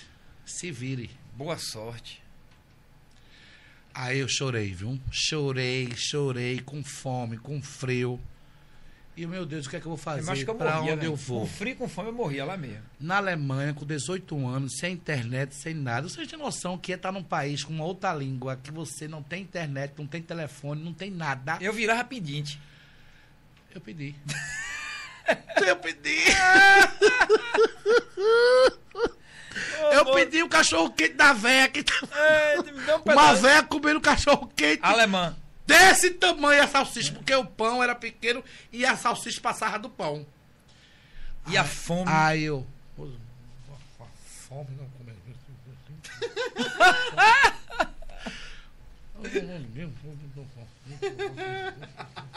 E tu não falava nada de alemão ainda. Nada. Aí a véia.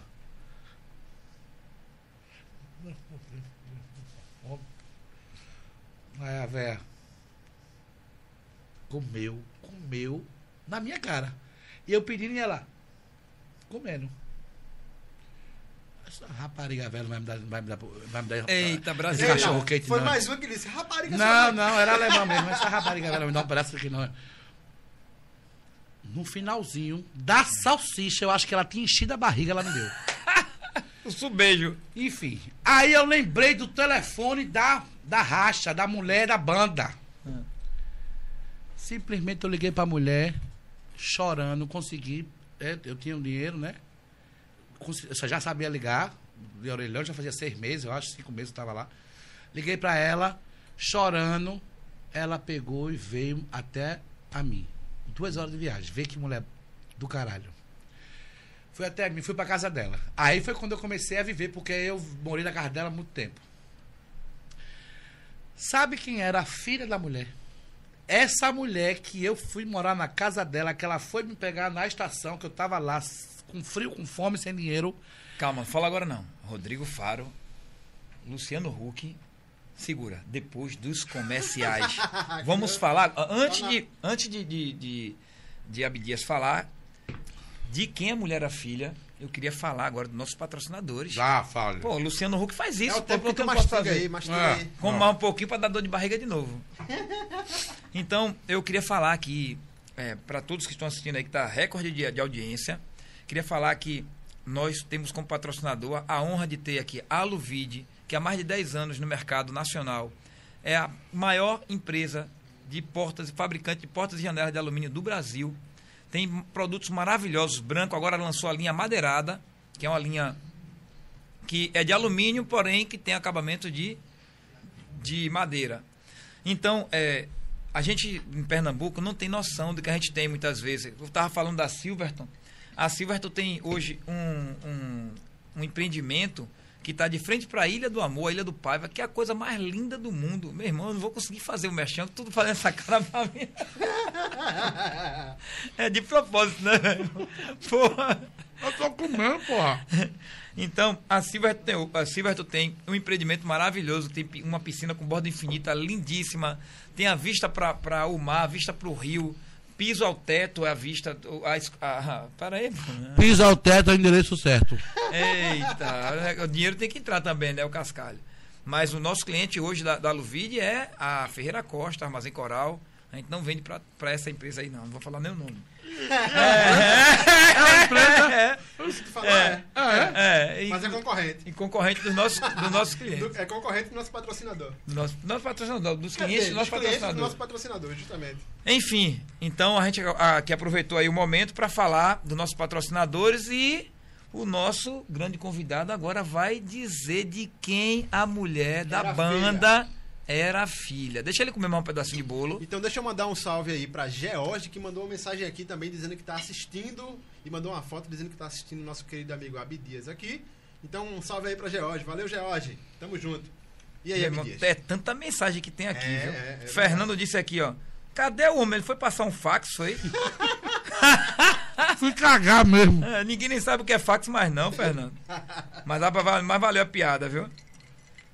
E aí? Eita. De quem a mulher era filha? Quer dizer, A mulher.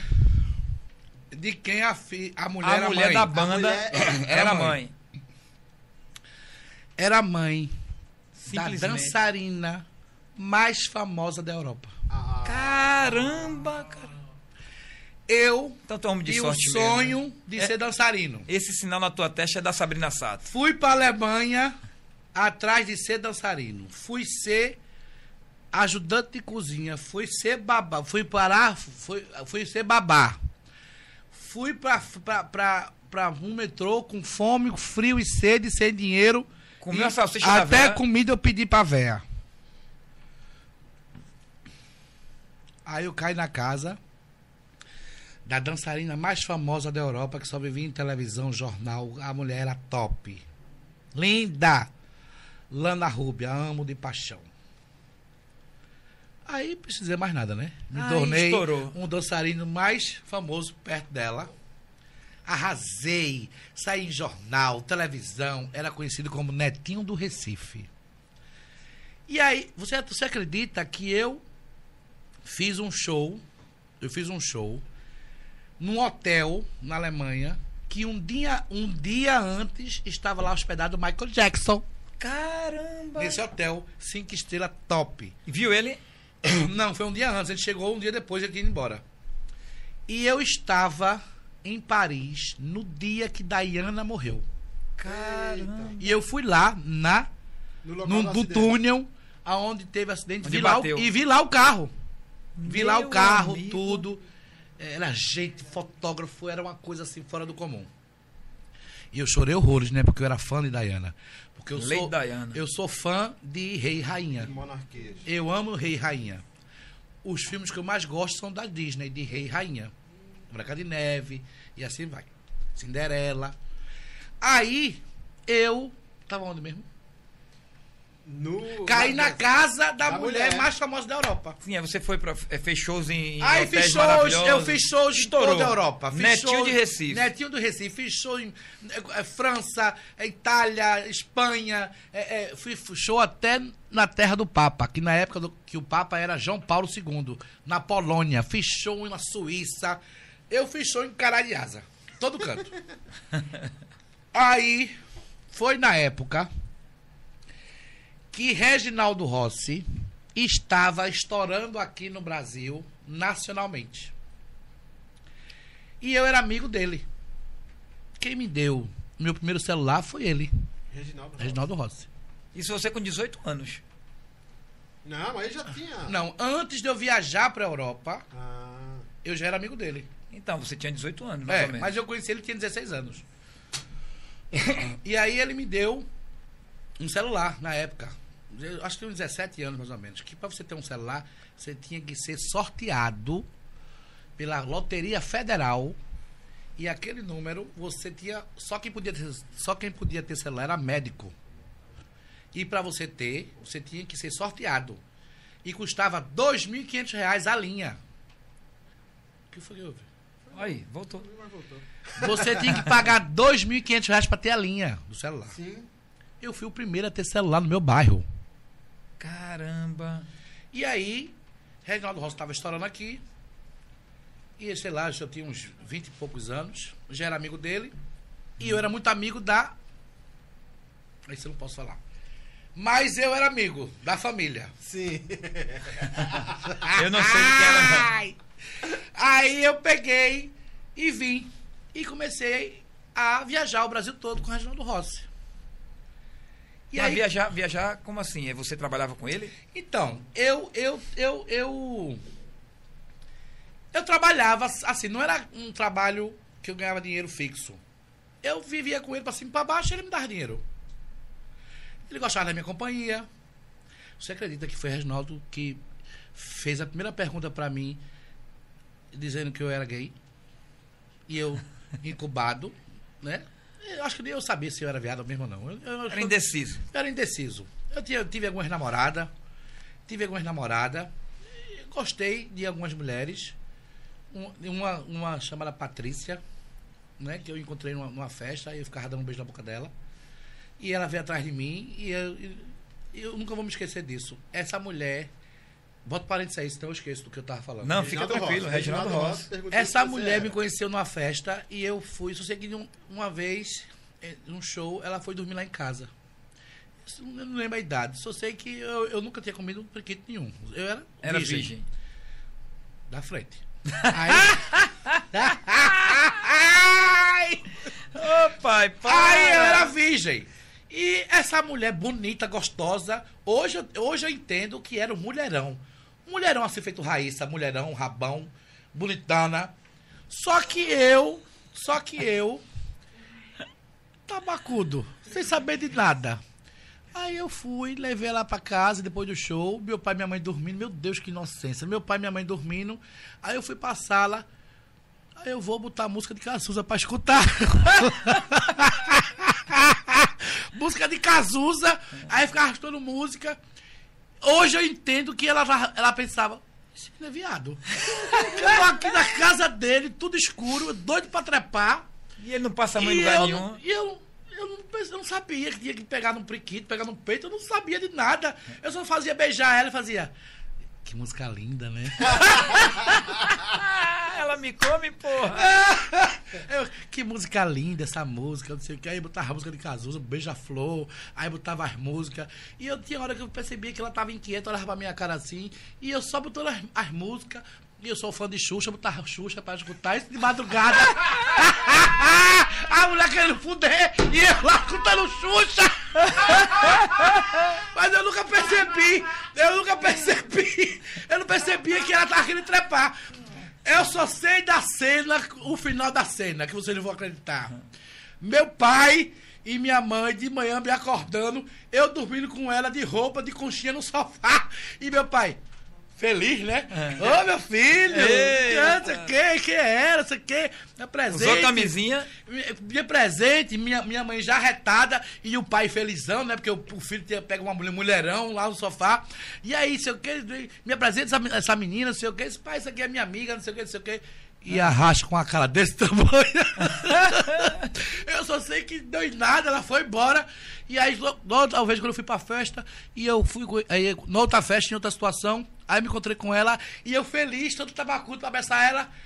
Sai daqui, viado. eu quero lá escutar porra de Xuxa. Sai Minha daqui. gente, isso viu? é- eu nunca me esqueço disso, mas enfim, eu tava onde mesmo? Você estava em Reginaldo Rossi ter perguntado. Aí, Reginaldo Rossi, eu, eu sempre tava com ele pra cima e pra baixo, aí teve um momento que. Então ele foi o segundo, porque a menina foi primeiro. Então. Não, mas a minha me chamou de viado, porque na minha cabeça. Foi tirando onda. Na minha cabeça, vai daqui, viado. Porque eu não queria. E eu vim perceber que ela me chamou de viado porque eu não comi ela naquele dia, entendeu? Minha gente, se vocês souberem. Não vou contar, não, meu Deus! Conta! Você começa a história? Minha gente, eu não posso contar não, essas coisas não. Como foi que eu perdi a virgindade? eu, tava, eu tava onde mesmo? Antes de falar isso. Não, a gente tá em Frankfurt. Não, Reginaldo Não, já Rossi, voltou, peraí. Reginaldo, perdão, perdão, já Aí o que voltou. acontece? Eu vou só entrar as paredes e vou contar como foi que eu perdi minha virgindade. Conto não, né? Conta, conta Conto- tudo, mas a gente quer contar. saber tudo. É, na verdade, a gente já sabe, né? A gente Minha pesquisou, a gente a pesquisou. minha virgindade ninguém sabe. não. Sabe, a gente sabe. Minha gente, vocês não sabem como foi que eu perdi a virgindade, Tô vocês não vão brincando, a gente não acreditar. sabe não. Essa parte a gente não viu, não. Vocês não sabem, vocês não vão acreditar como eu perdi minha virgindade. Meu pai não tinha uma casa de praia lá em Avelmar, em Siriaí. Eu tinha acho que 15 anos. E todos os meus primos e todos os meus amigos me chamavam de viado porque eu era virgem. Mas tinha um jeitinho já. Hã? Tinha jeitinho? Não, né? Até hoje você não tem? Eu não, eu, eu não sei. eu- a idade que eu Seu pai ter- desconfiava, não? Todo pai e toda mãe sabe quando o filho é viado. Desde pequeno eu rebolava que tem umas horas o tchan. Me poupe. Olha, eu tinha. Eu, eu perdi minha virgindade, eu acho que com. Eu perdi minha virgindade, eu acho que com 17 anos. 16, Na frente, 17. né? É. minha gente foi assim. Eu tava na casa de praia, eu tenho uma prima minha que se chama Cal, Claudenice. Beijo pra tu, Cal, te amo. E a gente tinha de passar o final de semana, férias, acho que 10, 15 dias nessa casa de praia que era do meu pai. E tinha Siriaém, que é. Minha gente, será que eu tenho um filho em Siriaém? Eu vou contar o babado, viu? Pode ter. Aí, Siriaém é a cidade. Que tem até a prefeita lá.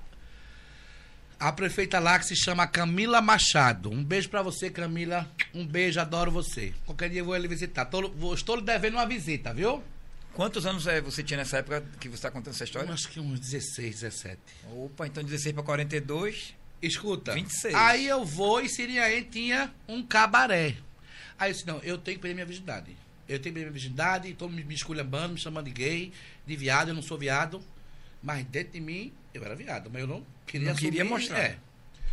Eu só sei que eu fui, vocês vão, não vão rir. Porque isso é não, sério. não, vamos ficar sério, vamos ficar sério. Aí eu vou e vou lá no cabaré. Peraí que eu tô me segurando, velho. A minha prima foi comigo e um amigo que levou o carro. Foi um, um amigo nosso e minha prima. Os, nós três. Aí me deixou no cabaré e os dois foram tomar cerveja num bar esperando eu trepar. Aí eu entro no cabaré, eu novo, meu Deus, como é que eu fiz isso? Aí eu entrei no cabaré, foi perder a virgindade, e eu lá sabia como era nada. Aí eu só sei que eu achei uma menina bonitinha, aí eu, quanto é? Entrou rebolando. Aí eu lembro que era 14 reais. eu lembro que era 14 reais. Ou era 100 reais. Eu não lembro. Eu sei que era bem baratinho. Era 7 reais, eu acho. Não lembro. Tá, lembrei. Eu lembrei. Foi 14 reais. 14 reais. Aí era 14 reais. Aí eu peguei os 14 reais e dei. Aí fui pro quarto. E nem camisinha. Minha gente, eu perdi minha virgindade com a, com a garota do programa no cabaré sem camisinha. E eu lá sabia que era camisinha. Eu fui com minha menina. Só que eu via filme pornô e eu queria fazer na minha cabeça, a única cena que tinha na minha cabeça de sexo com mulher era os filmes pornô que eu via. Que eu assistia os filmes pra ver os, os baixos. Nem lembrava como a mulher ficava. Eu só sei, minha filha, que eu fui e comecei a inventar fazer posição. A mulher se arretou e disse: Você quer trepar quer trepar com a minha cara? Eu só sei que eu. Meu Deus, como é a inocência. Eu gozei dentro da mulher. Eu, virgem, Eita. comi a menina e gozei dentro dela. Tem um abidiazinho lá agora. Eu com uns que não, eu não lembro a idade, mas foi isso. Uma garota do programa 16 no anos, cabaré. minha filha das contas, 26 anos. Quem tem 26 anos hoje em Só dia, que o hein? problema não, não. sabe quem é o pai. Só que você não sabe de nada o que aconteceu. Eu nunca contei isso pra ninguém. Só quem sabe é minha prima e esse meu amigo. Eu saio e espero meu amigo me pegar de carro. Quando eu entro no carro, a minha prima tá lá no bar. Fez Abdias, me deu dinheiro para tem que pegar o dinheiro pra pagar a cerveja lá. Que dinheiro? Eu disse, eu não tenho dinheiro, não. Como não tem dinheiro? Aí tem que pagar cerveja. Eu não disse a você que tinha pro bar ficar tomando cerveja pra esperar você chegar. Eu só pensava que você tinha dinheiro. E tu é doido de tomar cerveja sem, sem, sem perguntar se tinha dinheiro. Mas você falou, mas você, mas você disse que tinha dinheiro. Mas o dinheiro que eu tinha era pra comer o priquito. Como é? que Tem dinheiro pra pagar a cerveja. Minha gente, eu volto pro bar. A mulher é uma risca-faca e disse: se não pagar aqui, morre. Risca-faca mesmo. Aquelas mulher grossa do interior de 20 anos atrás, 30, 25 anos atrás. Cara, pensando que a gente ia dar o golpe da cerveja. Eu voltei no cabaré e pedi o dinheiro à menina de volta.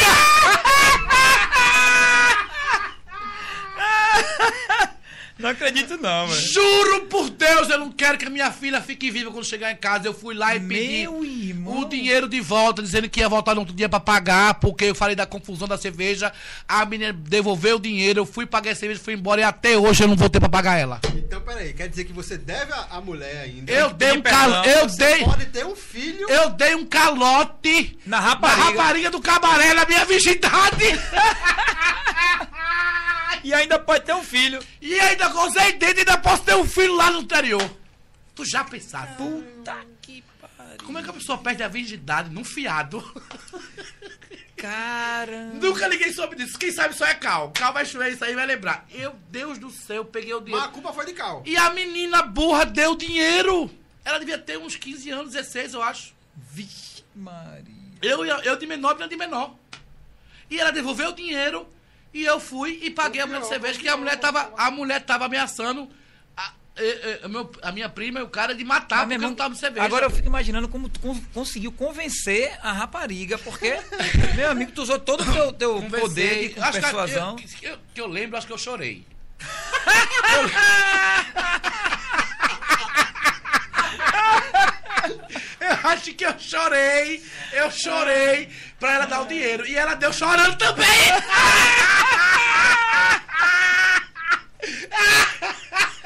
Meu irmão, não acredito. Ai, meu Deus do céu. Ai, coitada da rapariga. Meu Deus, meu Deus, me perdoe. Vai ter que pedir Deus. perdão a ela, E né? eu sei lá que ele, a cara dele eu lembro, sabia que ela era pequenininha, cabelo preto, bonitinho, um rabão. que meu sonho era ser igual a ela, na minha cabeça. Ai, Aí eu tava onde mesmo? Depois que eu entrei nesse parede. Reginaldo Rossi. Aí Reginaldo Rossi. Aí Reginaldo Rossi tinha uma, uma, um lanchonete chamado Mites, na Avenida Boa Viagem. Mites, eu acho que é assim. Estação do Show era uma casa de show que na Avenida Boa Viagem, Estação do Show, porque a gente ia muito lá, dançava muito. Eu, eu ia dançar todo dia lá. E ele teve. A gente comendo um sanduíche. Aí ele chegou pra minha cara assim, do nada. Abdias, você gosta mais de menino ou gosta mais de menina? Foi a primeira vez que alguém. Do eu- nada ele chegou é, pra tu e falou É, isso. aí eu disse, Reginaldo, eu, gosto de menina, eu sou homem. Aí ele fez, não, você não gosta, você gosta de homem. Você gosta de homem. Aí foi quando alguém começou a, a, a- a botar na minha cabeça e me, e me, e me mostrar que eu gostava de homem. E eu não entendia direito, entendeu? Por isso que eu tenho tanta pena de tantas crianças e tantos adolescentes que hoje sofrem por conta da sua sexualidade, que de vez os pais ajudarem a que eles se descubram e expliquem e ensinem que o que ele está sentindo não é maldade, que é de nascença, que ele nasceu assim, que. E explicar, não. De vez eles aprenderem com os pais, eles, le- eles levam murro, tapa, bota pra fora e não sei o quê. Eu, muitas, tem muitos pais hoje em dia que são, que são pessoas que chegam perto. Eu, nessa geração mais nova, eu tenho amigos meus e amigas que estudaram comigo na escola, que têm filhos que são gays, que hoje o tratamento da descoberta é diferente dos meus pais, dos meus avós. Claro que eu- tem evolução. Você não vai acreditar nunca como foi que minha mãe fez. Eu- isso é uma coisa que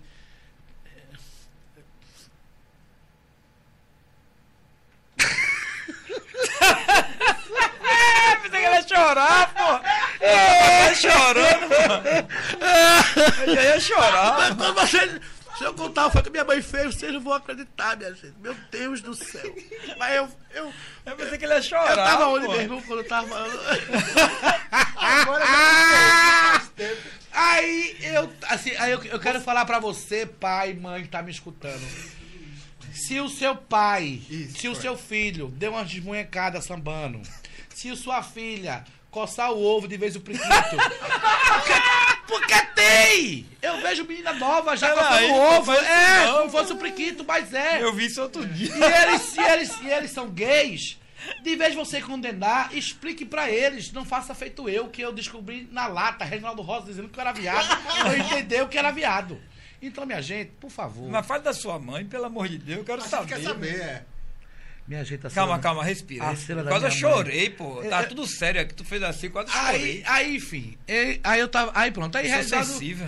Mas, Sim, olha, Reginaldo. mas pra eu entrar em Reginaldo, eu tava onde? Você tava em Reginaldo Rossi, ó, você Mas já eu foi tava, eu tava na sanduíche. Alemanha. Eu tava na Alemanha. Aí voltei Voltou. pro Brasil. Isso. Foi trabalhar com o Reginaldo. Voltei pro Brasil, fiquei com o Reginaldo pra cima e pra baixo, não sei o que, não sei Você o que. não trabalhava com ele, mas você passava Mas ganhava dia dinheiro. Eu vivia com ele, ele me dava dinheiro. dinheiro, comprou celular pra mim, foi ele que deu minha habilitação. Enfim. Agora tu vê, lá na, na Alemanha você trabalhava e não ganhava dinheiro. Aqui você não trabalhava e Ganhava dinheiro. dinheiro. Não, mas eu quando comecei a dançar com a Lana Rúbia, Sim, você eu comecei a dançar, comecei a ganhar dinheiro. Aí eu voltei pro Brasil. Aí depois eu me arrependi de voltar pro. Aí eu me arrependi de voltar pro Brasil e voltei pra Alemanha. Oxê.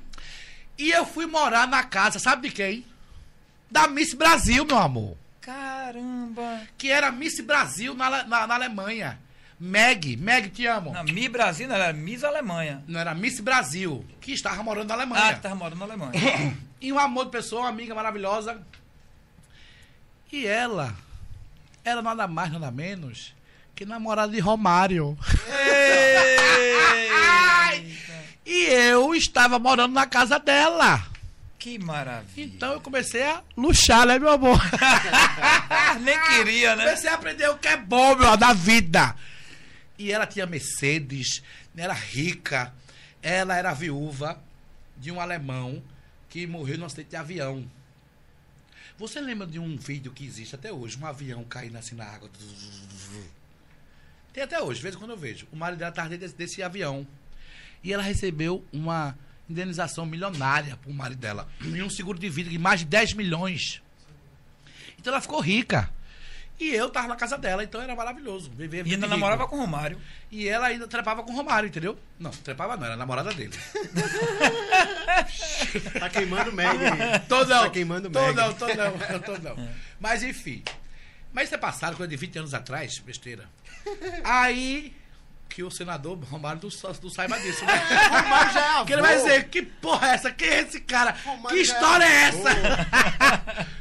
Aí eu só sei que eu voltei pra Alemanha, vivi na Alemanha.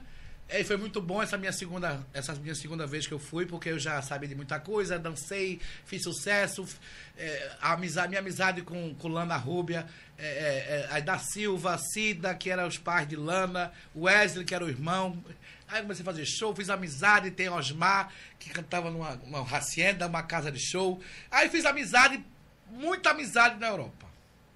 Aí depois eu voltei pro Brasil e eu comecei a trabalhar. Aí pronto, aí eu esqueci agora. Não, aí eu voltei Você para foi, foi a segunda ida pra, pra Alemanha e Aí voltou eu voltei pro pro Brasil, Brasil da e- casa da minha Brasil. Lana Voltei Rubia. pro Brasil. Dona Ana Rúbia era minha amiga dançarina. É, a, a, a Miss Brasil Meg. era Meg. Meg, foi Meg. mal. Exato. Magdala.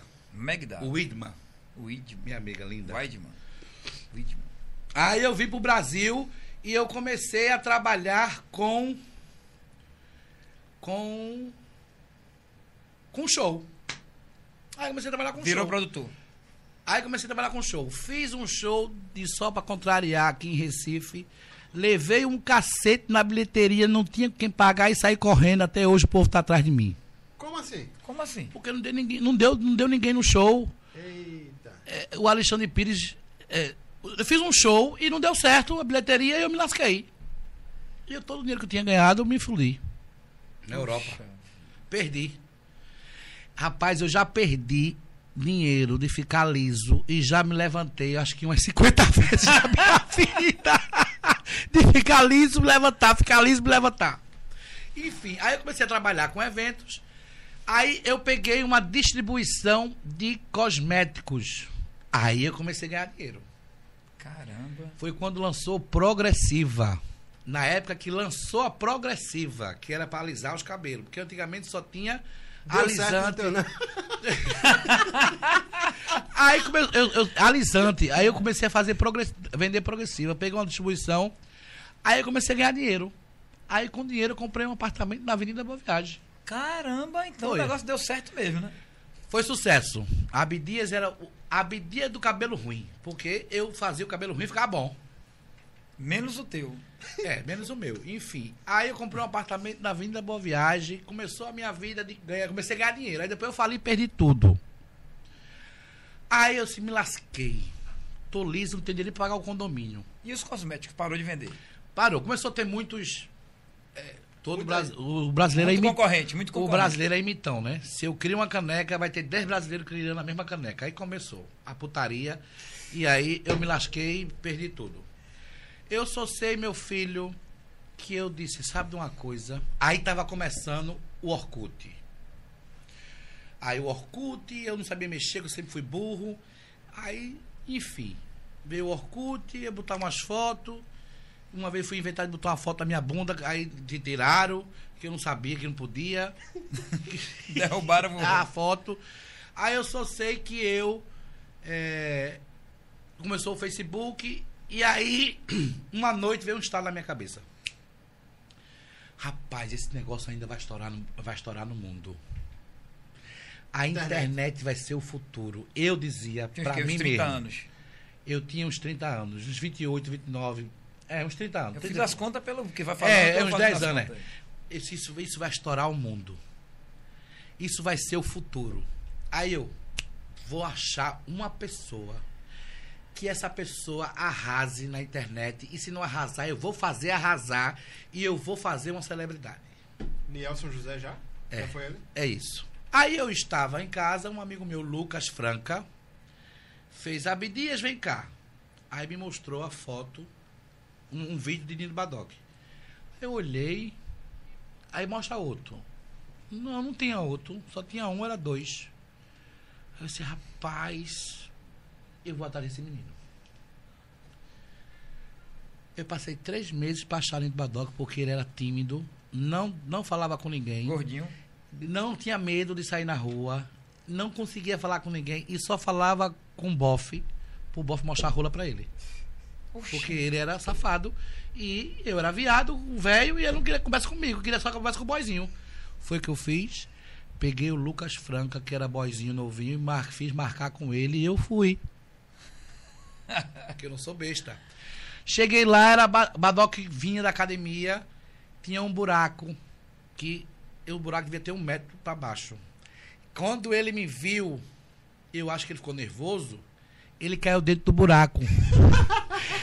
e, e caiu dentro do buraco, que ele, ele, é, Badoc tem 1,90m, mais ou menos. Gigante. Ele caiu dentro do buraco que ficou do umbigo para baixo. Ele caiu dentro do buraco mesmo. Caramba. Quando ele saiu, ele saiu todo arranhado, sangrando as pernas. E aí ele se levantou e disse: Eu nem vi o buraco. Nunca vou esquecer dessa cena. Isso foi filmado. Não, ele vindo e caiu dentro do buraco. Não se era filmado, né? Não, não. Eu tinha conhecido. Foi a primeira vez que eu vi ele pessoalmente. Ah. Ele tinha caído do buraco, se levantou com uma cara mais lisa do mundo. Eita, eu nem vi o buraco. Todo o buraco todo sangrando, se fudeu. E ele, eu nem vi o buraco. Enfim, Ele era de menor, Badoc tinha 16 anos, aí 16 a 17. Aí a reunião foi com a mãe dele na mesa, Dona, Dona Teca, que. Deus a tenha, minha amiga do Que coração. pessoa, viu? A mãe dele. Maravilhosa. É, amável. E aí, é, eu- enfim, virei empresário de Badoc. A gente começou, ele começou a produzir e tal. Ele já era amigo de Whindersson Nunes, já. É, o Whindersson Nunes não era nem famoso. Enfim, aí eu conheci ele e aí comecei a trabalhar com ele. Foi quando pintou a primeira oportunidade para ele ir para TV. TV Clube, que foi um convite de Flávio Barra, que já é vinha, eh, já vinha acompanhando os vídeos dele e tal. Aí chamou, quem foi pra reunião fui eu. eh, e, e eu, inexperiente em relação à televisão, fiz muita cagada, muita burrada. Peço até desculpa, Flávio Barra. Flávio Barra, desculpa por todas as minhas burradas que eu fiz. Eh, peço desculpa a, a Heloísa, peço desculpa a, a Carlete, peço desculpa a Roberta, a todas as pessoas que estavam na televisão naquela época, que eu era um tabacudo, não sabia de nada, e eu querendo saber das coisas, só fiz cagada e merda, mas que deu certo. Final das contas. E no final das contas, Badoc foi um sucesso, o programa foi um sucesso, o líder da audiência foi. mas Você trabalhou lá, sabe que foi um sucesso. E o que importa é isso, é pedir desculpa. Claro, né? claro. Tem que ser homem pra fazer claro, isso. né? eu sou mil vezes, mais de que um. Você, você é hétero? Graças a Deus. É, quer dizer, Você...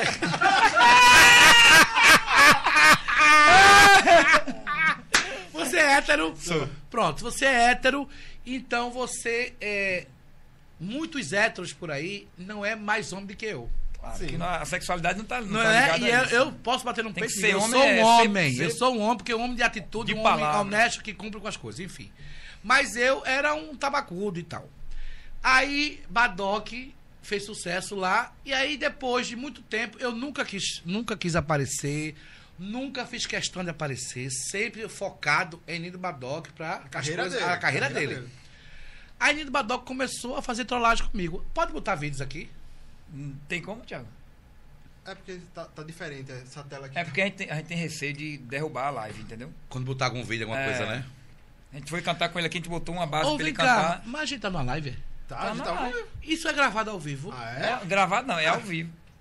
É ao vivo. Isso não é gravado pra editar, não? Não.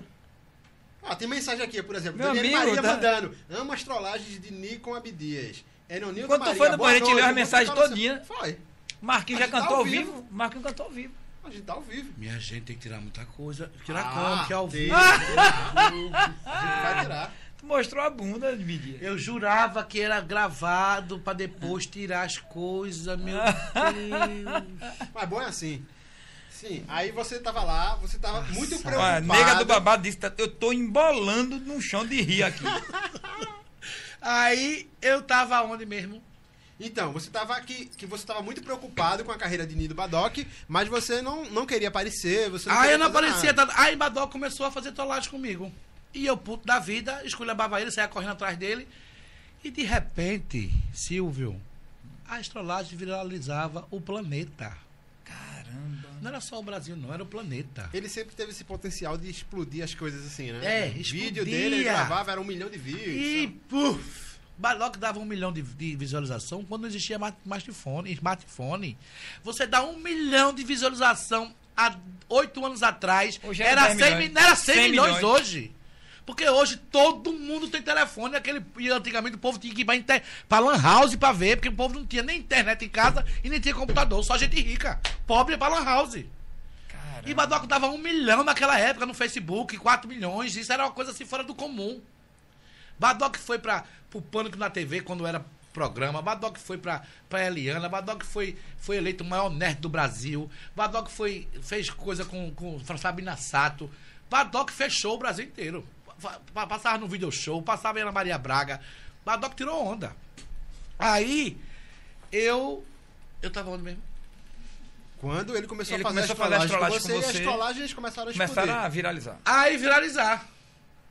Aí a que, a que viralizou mesmo, a primeira que viralizou foi quando ele botou a rola na minha mão, na minha mão. E colocou o super bomb na minha mão. Ele puxou, ele pichou o meu apartamento inteiro com rola. Pichou com rola, ele pichou tudo. Ah, tá. É evitar o nome rola, né? Mas não foi ele que falou? Eu escutei. Mas aqui não sai Foi a não. voz na consciência. É uma voz. É a sua voz. a voz na sua é a consciência. consciência falando com você mesmo. Falou. Aí, eu, aí começou a estourar, a estrolagem. Começou. Você é piroca, tá entendendo? Piroca, ou bilola. Bilola pode, né? Bilola. Bilola pode, né? Prefere bilola? Pode, bilola? Evitar bilola? Eu não entendi. Não, ele falou, vamos evitar, mas fala só. Ah, entendi. Ele gosta mais de bilola. Aí eu só sei que eu. Eu. Eu. Minha gente, eu tô com problema sério de, eu tô com problema sério de esquecimento. Vem Vance. né? Ele foi, ele pichou todinho o seu, seu apartamento. Aí ele pichou tudo, pichou tudo, botou lá as, as, as bilolas, Piroca, não sei o que, as piroquinhas. Eu só sei, meu filho, que essa, esse vídeo viralizou. Viralizou, viralizou. Aí depois foi a segunda, que foi umas rolas. Umas rolas desculpa. Ei, ei, ei, desculpa. Foi uma, É foi o pássaro, o Uns pássaro. maranhão, uns maranhão nas minhas costas. E eu fui bater no hospital com um bocado de bilola nas costas colada. Que, lindo, que coisa linda, E hein? eu não vou esquecer a minha situação, eu e o médico, né? Antes de eu entrar, quando eu entrei na sala. Eu disse, doutor, eu já tava, eu já tava retado, porque. De toalha, tava doendo. toalha, tava de Eu tava com um lençol em cima, cheio de, de pitoca, as, as costas coladas. Tava doendo muito. Doendo muito. E eu tava com. eu não tinha como tirar. Aí eu fui no médico, eu disse, Cara, eu a disse- cena, eu- é. eu disse, doutor, É doutor, eu queria falar com o senhor, mas eu queria lhe pedir um favor. Aí ele disse, diga, tu sabe que todo médico é tudo abusado, né? Tudo abusado. Eu disse, diga, eu disse, eu queria que eu, quando eu mostrar meu problema, o senhor não sorrisse. Aí ele falou, Eu já, eu já ria logo. aí ele falou, eu Tá. sou um profissional da medicina, Jamais. eu estou aqui para cuidar dos necessitados doentes. E eu jamais ia sorrir de você.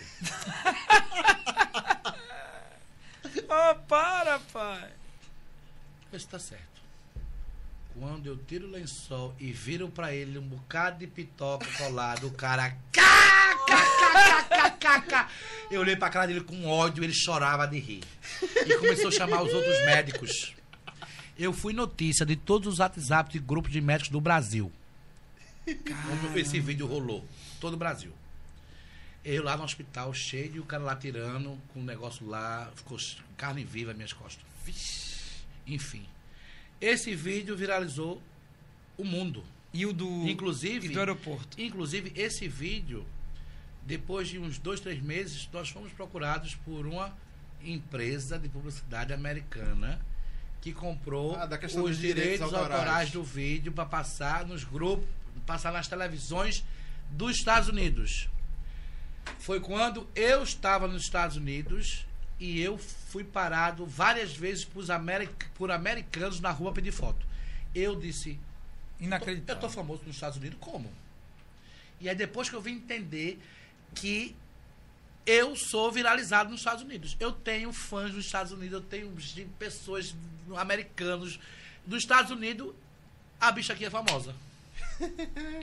Porque os nossos vídeos viralizaram tanto nos Estados Unidos e os programas de comédia, que tem um chamado The Comedy, que é o tipo Globo Zorra Total na época do sucesso e que passou nos nossos vídeos, e passam até hoje, que eu já tenho um contato, sempre eu vendo os direitos desse- dos vídeos nossos pra, pra, diretamente para o programa agora. Não tem mais o atravessador, que é a agência de publicidade. E aí eu fui convidado para ir para o programa, esse programa americano, que é top. Agora, o ano passado, o ano 2019. Ele fez, ó, vem pra cá. O nosso- de tradução, né? Que eu não sei inglês, né? cola e bota, copia e cola. Vem pra cá pros Estados Unidos, que aí eu quero você aqui no programa, não sei o que, não sei o que. A gente vai pagar tudo, babá. Mas veio a pandemia e foi tudo cancelado. E já tinha já cinco shows agendados nos Estados Unidos, que era Nova York, Miami, Nova York, Mahan, Nova York, Miami, Orlando, é, não sei o que, Manhattan, Manhattan, Man- Manhattan. Manhattan, Ma- um rato, Manhattan Uma rata. e é, São Francisco, não, Califórnia. Califórnia.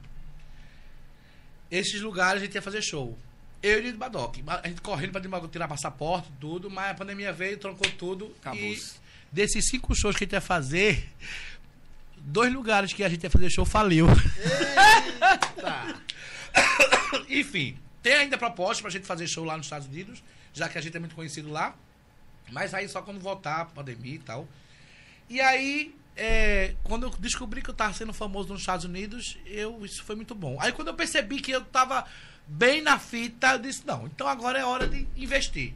Então, se eu foco em Nido Badoc, se eu foco é, é, em, em várias pessoas, né? Então eu, eu vou focar em mim. Aí eu comecei a focar em mim. E comecei a fazer vídeos Produzir. produzir com minhas você. ideias tal, não sei o quê. Aí de repente comecei a fazer sucesso pelo Brasil inteiro. Aí eu viajo, faço eventos, eu fico muito feliz. Eu, eu vou contar uma história que eu tava. Eu, eu fui para Goiás para fazer é ir pro Caldas Country. Eu já fui já umas duas duas ou três vezes. E uma das vezes que eu fui, eu saí do avião, fui para fora e estava esperando alguém vir me buscar. Aí tava o time do Goiás. O time do Goiás tinha ganho o- ganho o Brasileirão. O- acredito que o campeonato local, né? O Campeonato, estadual. né? campeonato estadual lá. É, ganhou lá o Goiás. E tava esperando o time chegar de avião. Então não era, era de, ganhou em algum lugar. É, então não era estadual, não. E era campeão, campeão, campeão. O pessoal gritava campeão, campeão. E tava esperando. Copa do Brasil. O ti- Pode ser. Foi em 2018? Acho que 2019? sim, acho que sim. Pronto. Aí tava o time de Goiás lá. Foi isso mesmo, ganhou alguma coisa grande. E tinha muita gente. E eu parado, né, assim, parado, esperando alguém, aqueles homão tudo gritando. Menino, daqui a pouco vinha uma reca correndo assim, ó. Uma reca correndo na minha direção. Eu disse, me lasquei, vão me matar. Perceberam que eu sou viado. Isso é torcida organizada. Vou me lascar. Meu Deus do céu, aquela colega. Abdias, Abdias, eu disse, meu Deus, sabe meu nome, me lasquei. Daqui a pouco o povo me agarrando, me beijando. Era tudo gente, tudo seguidor e fã, minha gente. Me abraçando, me beijando, me botaram assim, me jogavam assim, ó. No eu aeroporto gordo. de Goiás. No aeroporto de Goiás, um bocado de jogador do Goiás me reconheceu e estavam felizes que eu tava lá. Aí eu disse, puta que pariu, eu tô ficando famoso mesmo. Aí eu comecei a investir, investir. Teve um- uma, uma, uma trollagem que o Badoc fez, que me, me, me me jogou é, a genciana do remédio de, de cavalo, que eu fiquei todo roxo. Meu irmão. Que essa, essa trollagem, é, eu fui para o programa da Eliana por conta dela. Eu viajei o Brasil inteiro, fiz eventos. Eu essa trollagem é, saiu, essa trollagem fez a gente ter uma, uma, uma reportagem num, num, num jornal britânico que só sai celebridade e o título uma coisa era assim os é, os reis das trollagens os comediantes que estão é, viralizando o mundo inteiro uma reportagem num jornal da Inglaterra que só saía coisa de rei rainha não sei o que as coisas do, do- do pessoal lá Tu ficasse da cor de Hellboy, pô. É, é. Ficou igualzinho. Aí- aí- viu? Tu viu esse vídeo? mas isso aí não, é Hellboy vi. não. Não era Hellboy não, era Tarzan. Tarzan não. É Hellboy, pô. É aquele de roxo, é quem Hellboy, bacana. Thanos. Thanos. Thanos. Thanos. Hellboy o quê? foi o vermelho, que também era. Ele, ele me fez o de vermelho também. Mas foi o que eu vi, foi o de vermelho. Ah, você precisa ver o de ele roxo. fez o de roxo Ah, também. Que roxo. viralizou, que teve até. Ele ia viajar, aí ele, quando ele ia viajar, porque eu, eu acho que Abdias ia e Nido Badoc não ia. Badoc não foi convidado pra esse evento, só foi eu. Ah. E eu comecei a tirar onda com a cara dele. Ah, eu vou, a senhora não vai. Né? e eu comecei a tirar onda com a cara dele. Aí ele, com raiva, me deu esse banho de roxo uma hora antes, de, uma hora e meia antes de pegar o avião. Caramba. Não tinha como tirar, não saía, saiu quatro dias depois. Aí ele viajou. E eu viajei todo de roxo, porque eu não podia perder o evento. E eu fui todo de roxo. E esse vídeo viralizou em horas. Até o piloto do avião tirou foto comigo. Na ida e na volta. O cara, olha, o cara é, é Nido. Você é- não é- tem noção, eu viralizei Nossa. o mundo inteiro. Foi quando saiu a reportagem britânica. Aí começou as trollagens, cada uma pior que a outra. Aí, aí a bicha ficou famosa. No Brasil e no mundo. Eu lembro que E, uma das e a, do, a primeiras... do avião? Uma das primeiras trollagens que, que, que, que ele fez, eu acho que você tinha ido pra um show, aquele show que tem lá pra depois de Seriaém, É. que é logo no começo do ano que tinha, toda vez que era um festival que tinha. Aí você mandava vídeo pra ele, dizendo que tava lá, Ah, alguém que era fã foi, dele. foi. Mandava Eu fui pro, pro é, Tamandaré Fest. Tamandaré Fest, E eu justamente. fiquei bebo lá. Isso. E Aí as pessoas as mandavam pessoas vídeos. mandavam vídeo pra ele e ele sabia tudo que estava acontecendo comigo lá. E, E eu você, sem entender. disse, você disse que não estava lá. Você disse, não, e eu disse numa reunião isso. aqui, não sei o e eu disse tal. e eu dizendo que tava numa reunião, mentindo pra ele, e eu tava lá na festa, e ele e o- o- os fãs dele mandando pra ele os meus vídeos, eu bebo lá e dizendo que tava trabalhando. Olha, foi um babado, ele me pegou. Olha, olha, é- olha eu e Nito Badoc é uma comédia. O, o pessoal da gente, fora das câmaras, é pior do que nas câmaras. É cacete, é briga, é uma, um querendo tirar o outro. É E uma no avião, conta no avião, que é, pô, aquele foi... Eu no avião, ele cara. pegou, eu dormi no avião, que toda vez que eu entro no avião, eu não passo uns 20 minutos acordado, o resto dormindo. Porque eu tenho medo de morrer e penso que se eu morrer, morrer dormindo é melhor. Então eu faço, eu faço questão de dormir pra morrer dormindo. Aí, se, porque assim, se cair o avião, o povo gritar, eu vou estar nem aí, eu vou continuar dormindo, porque eu sei que eu vou morrer mesmo, então eu durmo dormindo.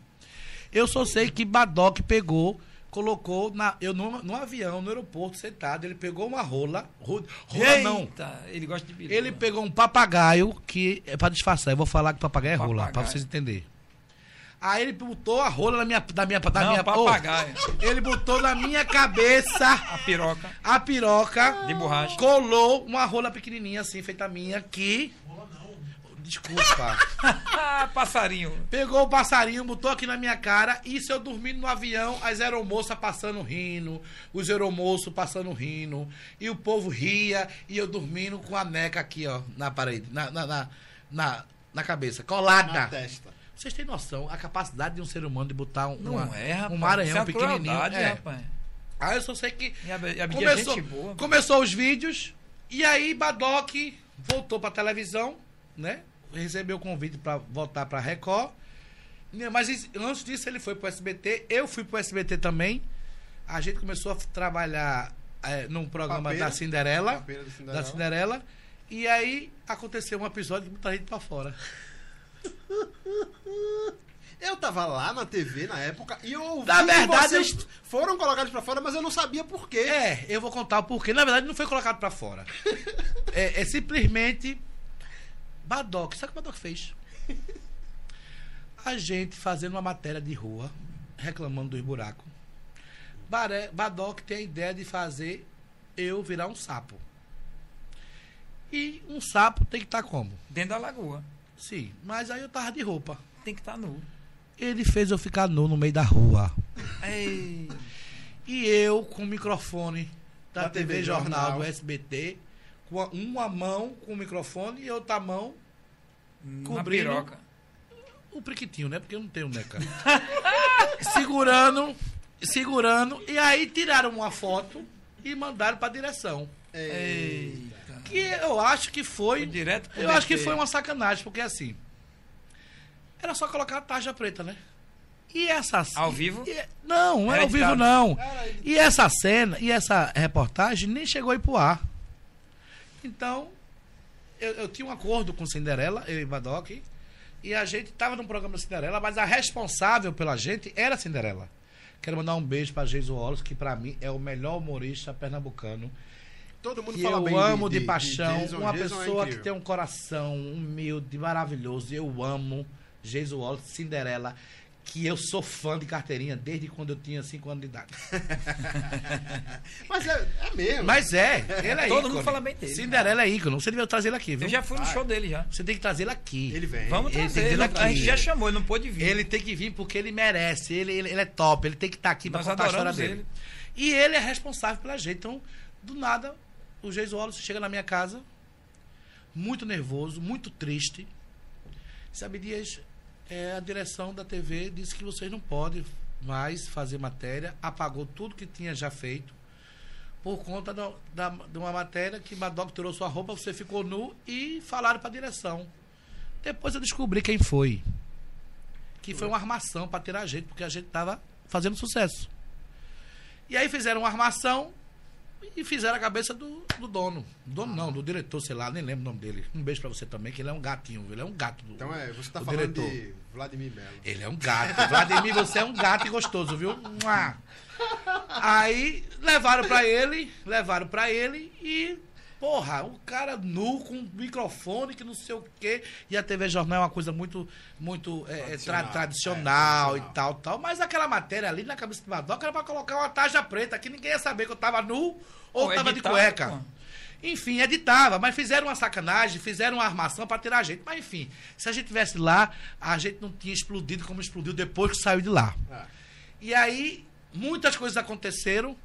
É, Badoca é muito amigo de Whindersson Nunes, eu sou hoje muito amigo de, de Carlinho Maia. Então a gente tem toda um- uma. Badoca de um lado e eu do outro, e a gente faz as nossas coisas. E tem muita coisa que vai acontecer aí, muitos projetos, tem muitas coisas boas que eu vou fazer. Tem até filme aí, convite. Tem show de stand-up. Tem muita coisa boa que vai acontecer o ano que vem. Abdias? E eu descobri, e eu, eu, e eu sempre descobrindo talentos, né? Aí fui atrás, descobri Marquinho, descobri Marquinho no metrô, é, é, descobri Raíssa. Agora, recentemente eu descobri um modelo maravilhoso, que eu vou contar a história dele em breve, que é o Bicho de Pernambuco. Vem cá, meu filho. Que eu achei ele, e ele muito lindo, maravilhoso, meu bebezinho. Tem como mostrar a cara dele, não? Tem, Em só lugar? puxar. Baixa aqui. Na seis? Na seis? Pronto. Aí ele agora é minha nova descoberta. Vou contar a história. A história desse menino é linda, a história desse menino é comovente. Quem, vai, quem assistir e ver a história dele vai chorar horrores, igual chorou de Raíssa. Vem cá, Raíssa. Raíssa é outra descoberta minha, bichinha. É, preguiçosa. mas, a- mas a Raíssa. Quase a- derrubou o piano ali. Baixa aqui. ba- A Raíssa tem quase 1,80m. É uma mulher da bexiga. Tem 17 anos um dia desse. Agora tem 18. E quem sabe, quem me conhece, me segue, sabe a história dela. É uma menina maravilhosa. É uma preguiça, é muito preguiçosa. muito preguiçosa. Um cacete triste, porque. Mas é, mas assim, é bom o coração. A coluna, né, minha filha? É porque ela é muito grandona.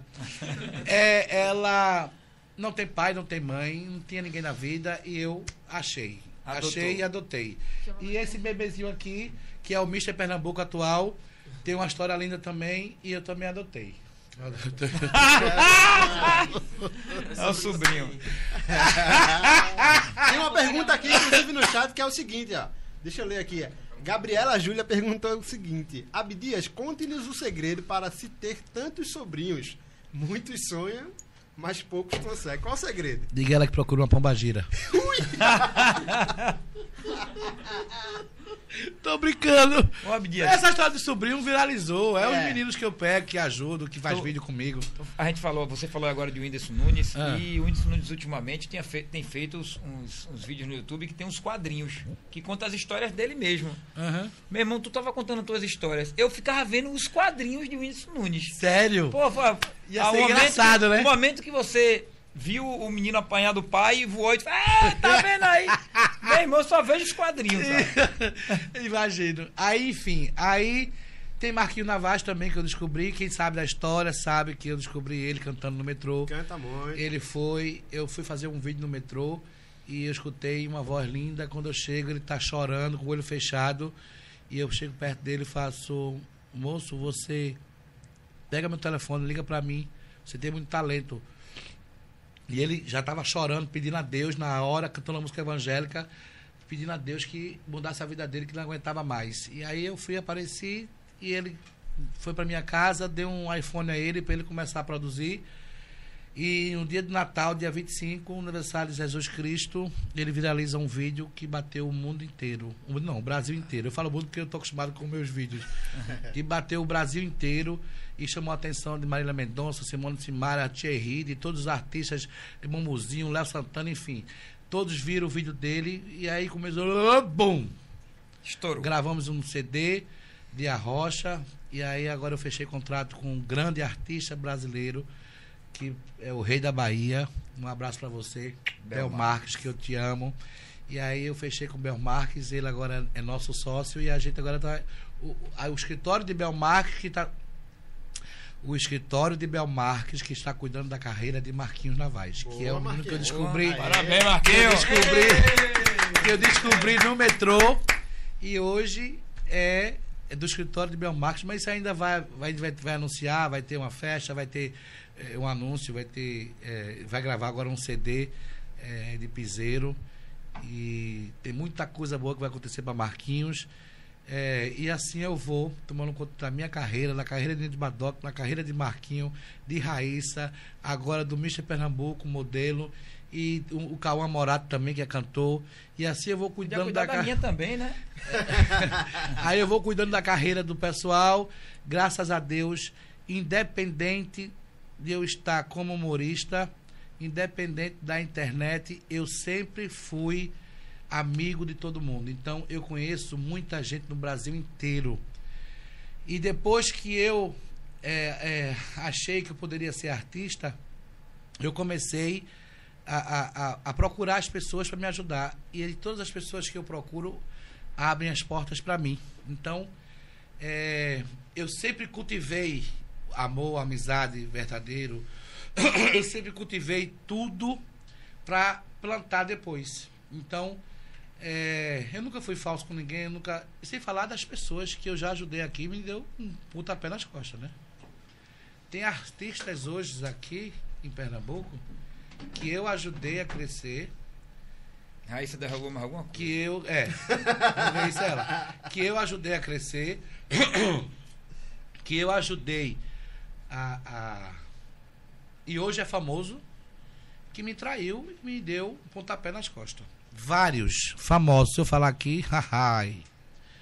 Mas eu não tenho raiva, porque eu acho que quando você vai seguir uma carreira artística ou qualquer outra carreira, que você vai seguindo, derrubando as pessoas, pisando e passando como um trator por cima delas. Silvio, não tem erro. A conspiração terrestre vai fazer você se fuder. Não tem como você crescer e pode até estourar, fazer sucesso, mas a sua queda vai acontecer porque Deus, ele dá asa à cobra. Ele dá asa à cobra, faz ela experimentar o gosto do paraíso para saber o que é bom e depois dar-lhe uma cacetada para voltar para onde nunca deveria ter saído.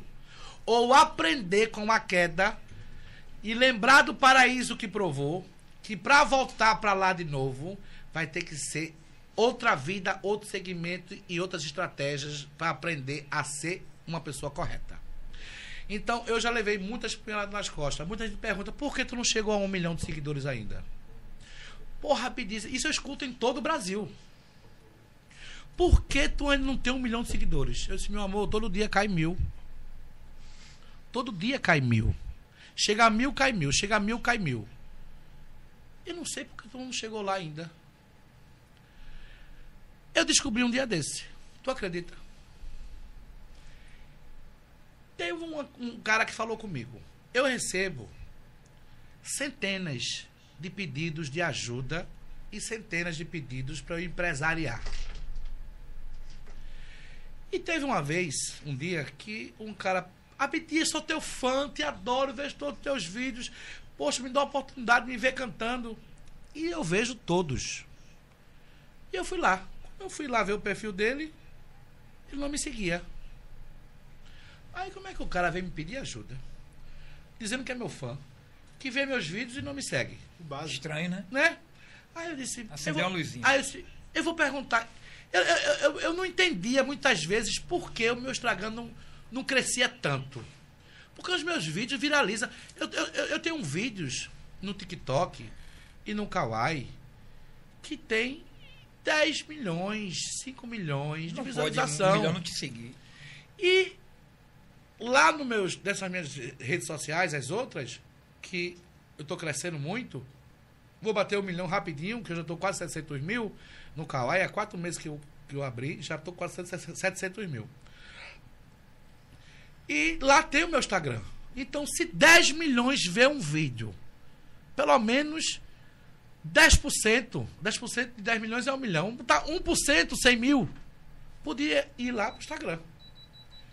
Então, se eu tenho vários vídeos viralizados, então eu ia bater o bilhão rapidinho. Aí eu disse, quero saber por quê. Aí eu fui perguntar ao cara, tudo bom?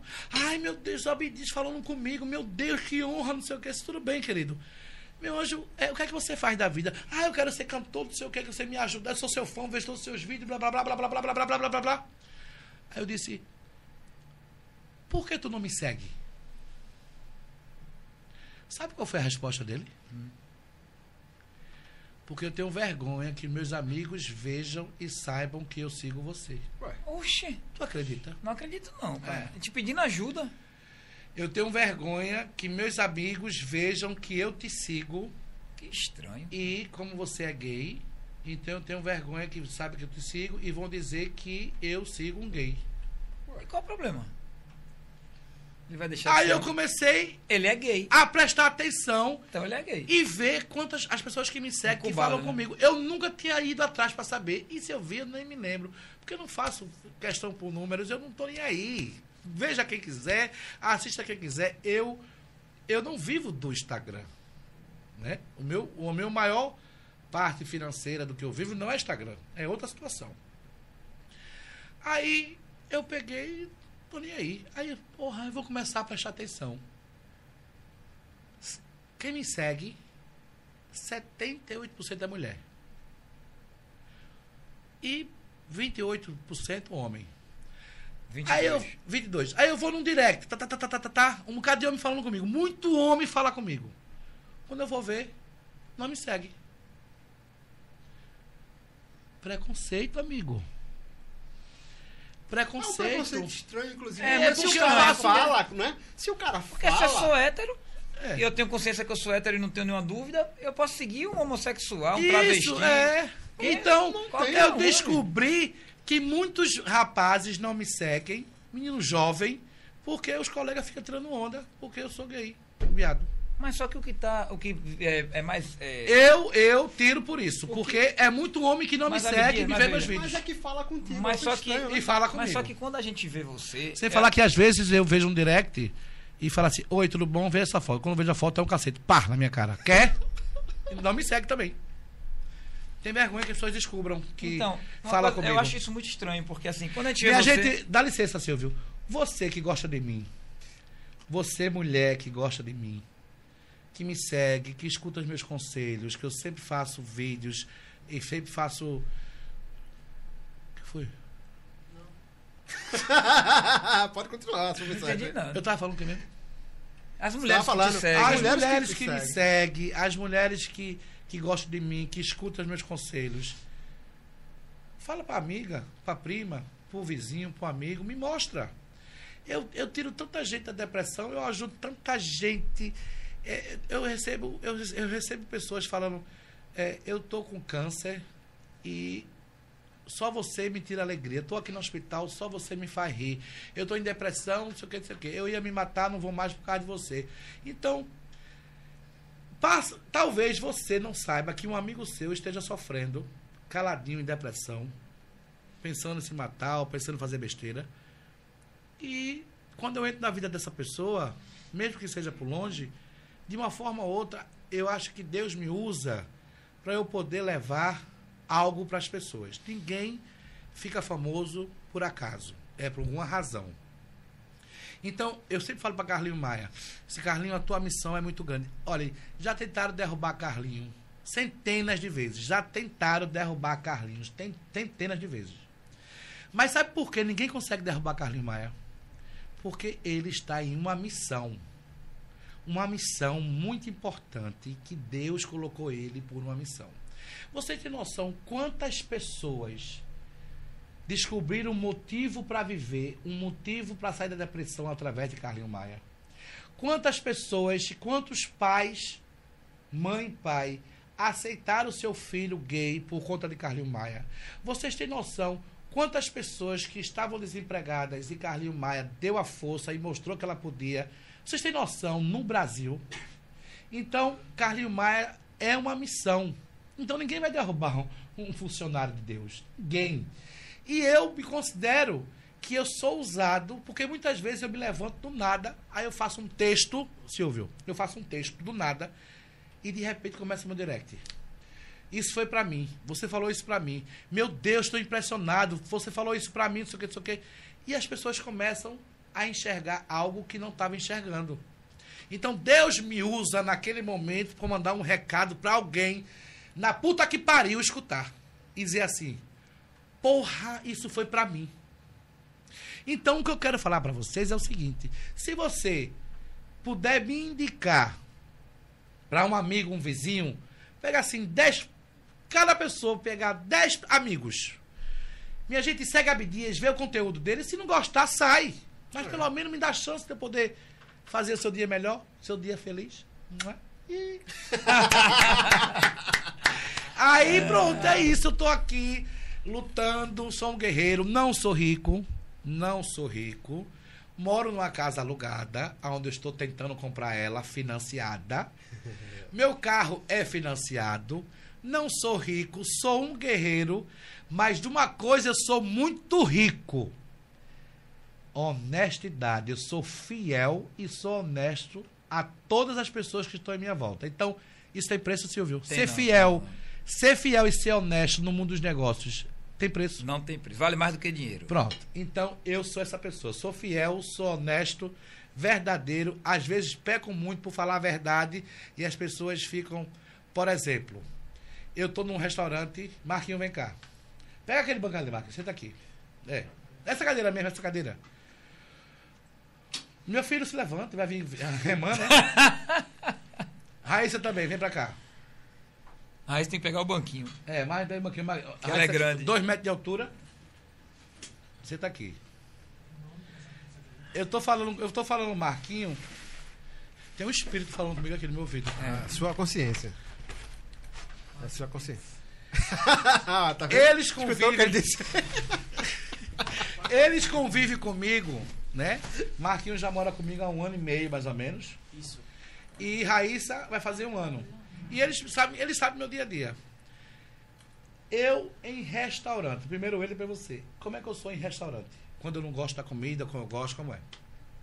Fala que não gosta. Na cara de quem? Na cara do responsável pela, pelo restaurante. Eu chamo Tá o dono. ruim. Eu sua comida tá ruim. Sua comida tá péssima. E eu estou lhe avisando porque eu gostei de você. Então, troque o cozinheiro ou bota ele pra fazer um curso. Porque o seu negócio vai falir, porque sua comida é horrorosa. E eu digo na cara, diga ou não digo? Na lata. Então talvez essa eu ser verdadeiro demais, tá, é, é, as pessoas se machucam, eu acho arrogante, mas eu não minto, eu falo a verdade, Silvio. Tá certo. Eu não, eu, eu, eu não consigo dizer que eu tô comendo e tá. e- aí o dono chega, quando eu vou para um restaurante, aparece logo o dono. Pra vir na minha mesa. E aí Abdias do ponto, sei o quê, pra fazer todo. A, porque se eu meter o pau na internet, ele se lascou, né? Aí eu só sei que. Aí a comida eu como, aí o dono vem no final.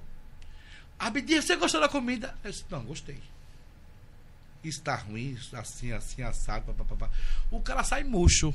Mas, mas eu não vou mentir, eu não minto, e não gosto. Raíssa, diga, me diga o- as cenas que você já um dia. Conte uma cena minha. Ah, não! Uma das cenas foi agora recente. Vem cá. Vem cá, Mr. Pernambuco. Mr. Pernambuco, vem cá, meu filho. Me diga uma coisa. Uma cena que você.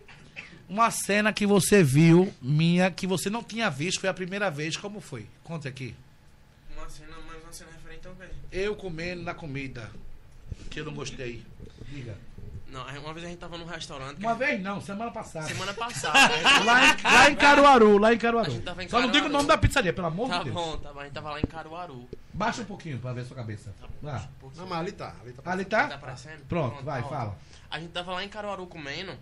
Aí ele, ele falou no começo, eu quero pizza com orégano. Duas pizzas com orégano e uma sem. É a o que mulher- ele é mais chato. Toda pizzaria assim no Ele só pede assim, com orégano, assim. ele não gosta de pedir pizza sem orégano. Aí ela trouxe a primeira com orégano, a segunda veio sem orégano. Ele botou no prato, quando ele olhou assim, ei, volta aqui. Essa pizza está sem orégano. Eu desde o começo pedi com orégano. Pode voltar. Aí ela foi e voltou. Não, peraí. Ela voltou e pegou orégano cru e jogou em cima da pizza e Meu voltou com a Deus. pizza. Quando ela voltou com a pizza, eu disse, minha filha, essa pizza não presta, meu amor, porque orégano só presta Depois dentro do, do forno. Porque dá o cheiro. Porque dá o cheiro, não. A pizza absorve o gosto do orégano. Então você botando aqui é como se estivesse comendo areia com pizza. Ela disse, mas eu boto um forno novo, isso não presta. A pizza, depois que sai do forno, se entrar no forno novo, ela vira chiclete. Eu não quero, eu quero outra pizza. Aí a mulher com a cara desse tamanho. Aí eu disse, eu sou obrigado. Aí ele, morto de vergonha. Eu sou obrigado. Esse aqui fica morto. Eu não gosto nem de. Eu sou obrigado a pagar uma coisa que eu pedi antes, dizendo, meu amor, me faça pizza com orégano e bem passada. Agora bota orégano antes, pelo amor de Deus. Aí vem sem orégano. Aí eu tenho culpa. Claro que não, né? Porra, eu não falei que era com orégano do jeito que eu queria. Simplesmente vem, vem tudo é ao contrário. Feito um amigo meu. Ele pediu uma pizza calabresa. Eu adoro pizza calabresa. Você trouxe pepperoni. Eu pedi calabresa, viu? Ah, mas não, mas não falaram pra mim, não. Tá, eu falei calabresa. Falou pra quem? Eu falei que eu queria pra- comprar pepperoni, mas tá gostando do mesmo jeito, mas eu gosto mais de calabresa. eu falo a verdade, não vou mentir pra você. Pro shopping, daí. Fala aqui. A gente foi pro shopping, daí ele pediu uma pizza. Só que a pizza era muito fina.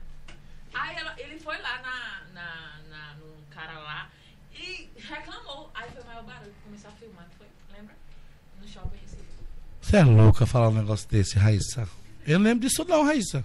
Ah, pois você tá com amnésia. O que foi? Eu fiz, eu fiz o quê? Foi, tu fosse no shopping, comprou uma pizza, só que a pizza era muito fina. E ruim. Aí, E ruim? Aham. Eu não lembro disso não. Aí tu começou a filmar, falar um bocado de coisa lá. Ela tá queimando agora. Não, se eu fiz é porque realmente fiz, Tava mas ruim. É porque tava ruim. se tava ruim eu fui reclamar. Ah! Lembrei!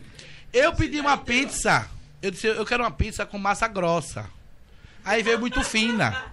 Aí eu fui reclamar, a mulher disse que não trocava. Aí eu fui um barraco, normal. Barraco eu faço todo dia.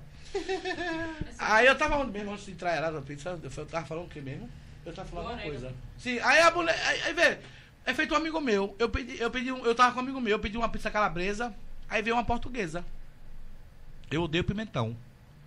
E veio uma, uma portuguesa. Aí quando eu chamei o garçom, meu amigo, pelo amor de Deus, Abdias, não faça confusão. Vamos comer essa mesmo. Eu disse, vai te lascar, eu vou comer porra de pizza portuguesa. Você gosta de calabresa? O problema é dele se ele errou. Aí eu chamei, olha, desculpa, mas a pizza veio errada. É, é- é calabresa. Aí meu amigo, não, não, moço, pode ir. Disse, vai te lascar, rapaz, vai comer tu portuguesa. Moço, eu quero uma calabresa. Eu vou pagar uma calabresa. Se ele quiser comer essa portuguesa e pagar a portuguesa, o problema é dele. Tem gente que tem vergonha de reclamar, minha gente. A gente tem que falar o que a gente sente. Seja verdadeiro. Para de ficar escondendo que você, você não gosta de pimentão. Aí por outra pessoa você come pimentão a pulso para satisfazer os outros. Não, não, olha, não faça nada para agradar as pessoas desagradando você. Faça o que você. Faça o que você tem no coração.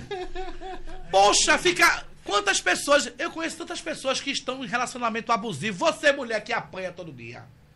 Que está num relacionamento abusivo e não consegue sair desse relacionamento. É melhor dormir debaixo da ponte, feliz, de que dormir numa cama quente, apanhando. Pelo amor de Deus, vamos dar valor. Ah, Abdias, é muito fácil falar. Você não sabe como é na rua. Você não sabe que. não sei o quê. Preguiçosa. Mulher que passa a vida inteira apanhando do marido não consegue sair de casa é preguiçosa. Porque mulher que é mulher, ela trabalha de babá, de empregada doméstica, ela, ela, ela vira garota de programa, ela faz o que for. Ela pode fazer o que for. Mas viver apanhando do marido é preguiçosa. Por, sabe por que eu falo isso? Porque existe trabalho sim. Vender água na praia. Ah, eu tenho quatro, cinco filhos. Procura creche, faz e acontece, dá um jeito. Minha gente, mulher, mulher é divina. Mulher, tudo pra mulher é mais fácil. Homem que se lasca. Mas mulher, tudo é mais fácil. É só, olha, independente se é bonita, se é feia, no independente, eu não consigo enxergar mulher bonita ou feia. Pra mim, é, uma, é mulher. E mulher tem a dádiva. Mulher é, mulher maravilhosa. Eu amo mulher. Silvio, eu amo mulher. Eu também. Mas a- eu, para, amo, eu amo mulher porque eu acho mulher deslumbrante. Eu, eu acho que não sei porque eu sou viado, mas eu, eu adoro admirar mulher. Eu adoro ver mulher com salto bonito, tal. independente. Pode ter é- alguma coisa a ver com sua mãe. Você deve admirar muito ela, né? Não sei, mas assim, eu adoro mulher, então eu fico arretado quando eu vejo mulher sofrendo por causa de marido. Porque, poxa, tem tanta coisa pra se fazer, trabalhar, é, sair de casa, mas dias eu não tenho pra onde ir. Vai pra rua, dorme no chão. Eu garanto que não vai passar a vida inteira na rua, não. Mas pelo menos uns dois, três dias se lasca. Mas depois Deus vai abrir a porta, vai pintar trabalho, alguma coisa vai acontecer. Mas saia de relacionamento abusivo, pare de apanhar, porque você vai morrer. Se, a- se ele dá uma porrada em você hoje, dá uma pisa em você hoje, amanhã ele vai te matar. Então deixa de matar, cai fora. Pelo amor de Deus, não viva apanhando de marido. Dê uma volta por cima. Saia, corra, fuja, é, pega os seus filhos. Deus ajuda, Deus abre a porta. Deus está te testando. Deus está te, te testando até onde tu vai. Eu sei que é difícil, eu sei que é ruim passar fome, mas se você for pra rua, eu garanto a você que alguém vai abrir a porta para você. Não é alguém, não é Deus que vai abrir a porta para você assim, pronto, agora entre que eu vou ajeitar a sua vida. Então, é, eu falo, eu até falei assim, vira garoto de programa. Não, não é isso não. Não é para virar garoto de programa porra nenhuma. Eu falo isso porque, é, brincando, mas é, eu falo assim, não viva em relacionamento abusivo. Mulher, você que é mulher aí, independente se você é feia ou bonita, você é uma dádiva de Deus. Você dá luz, você consegue botar o pirraia para fora.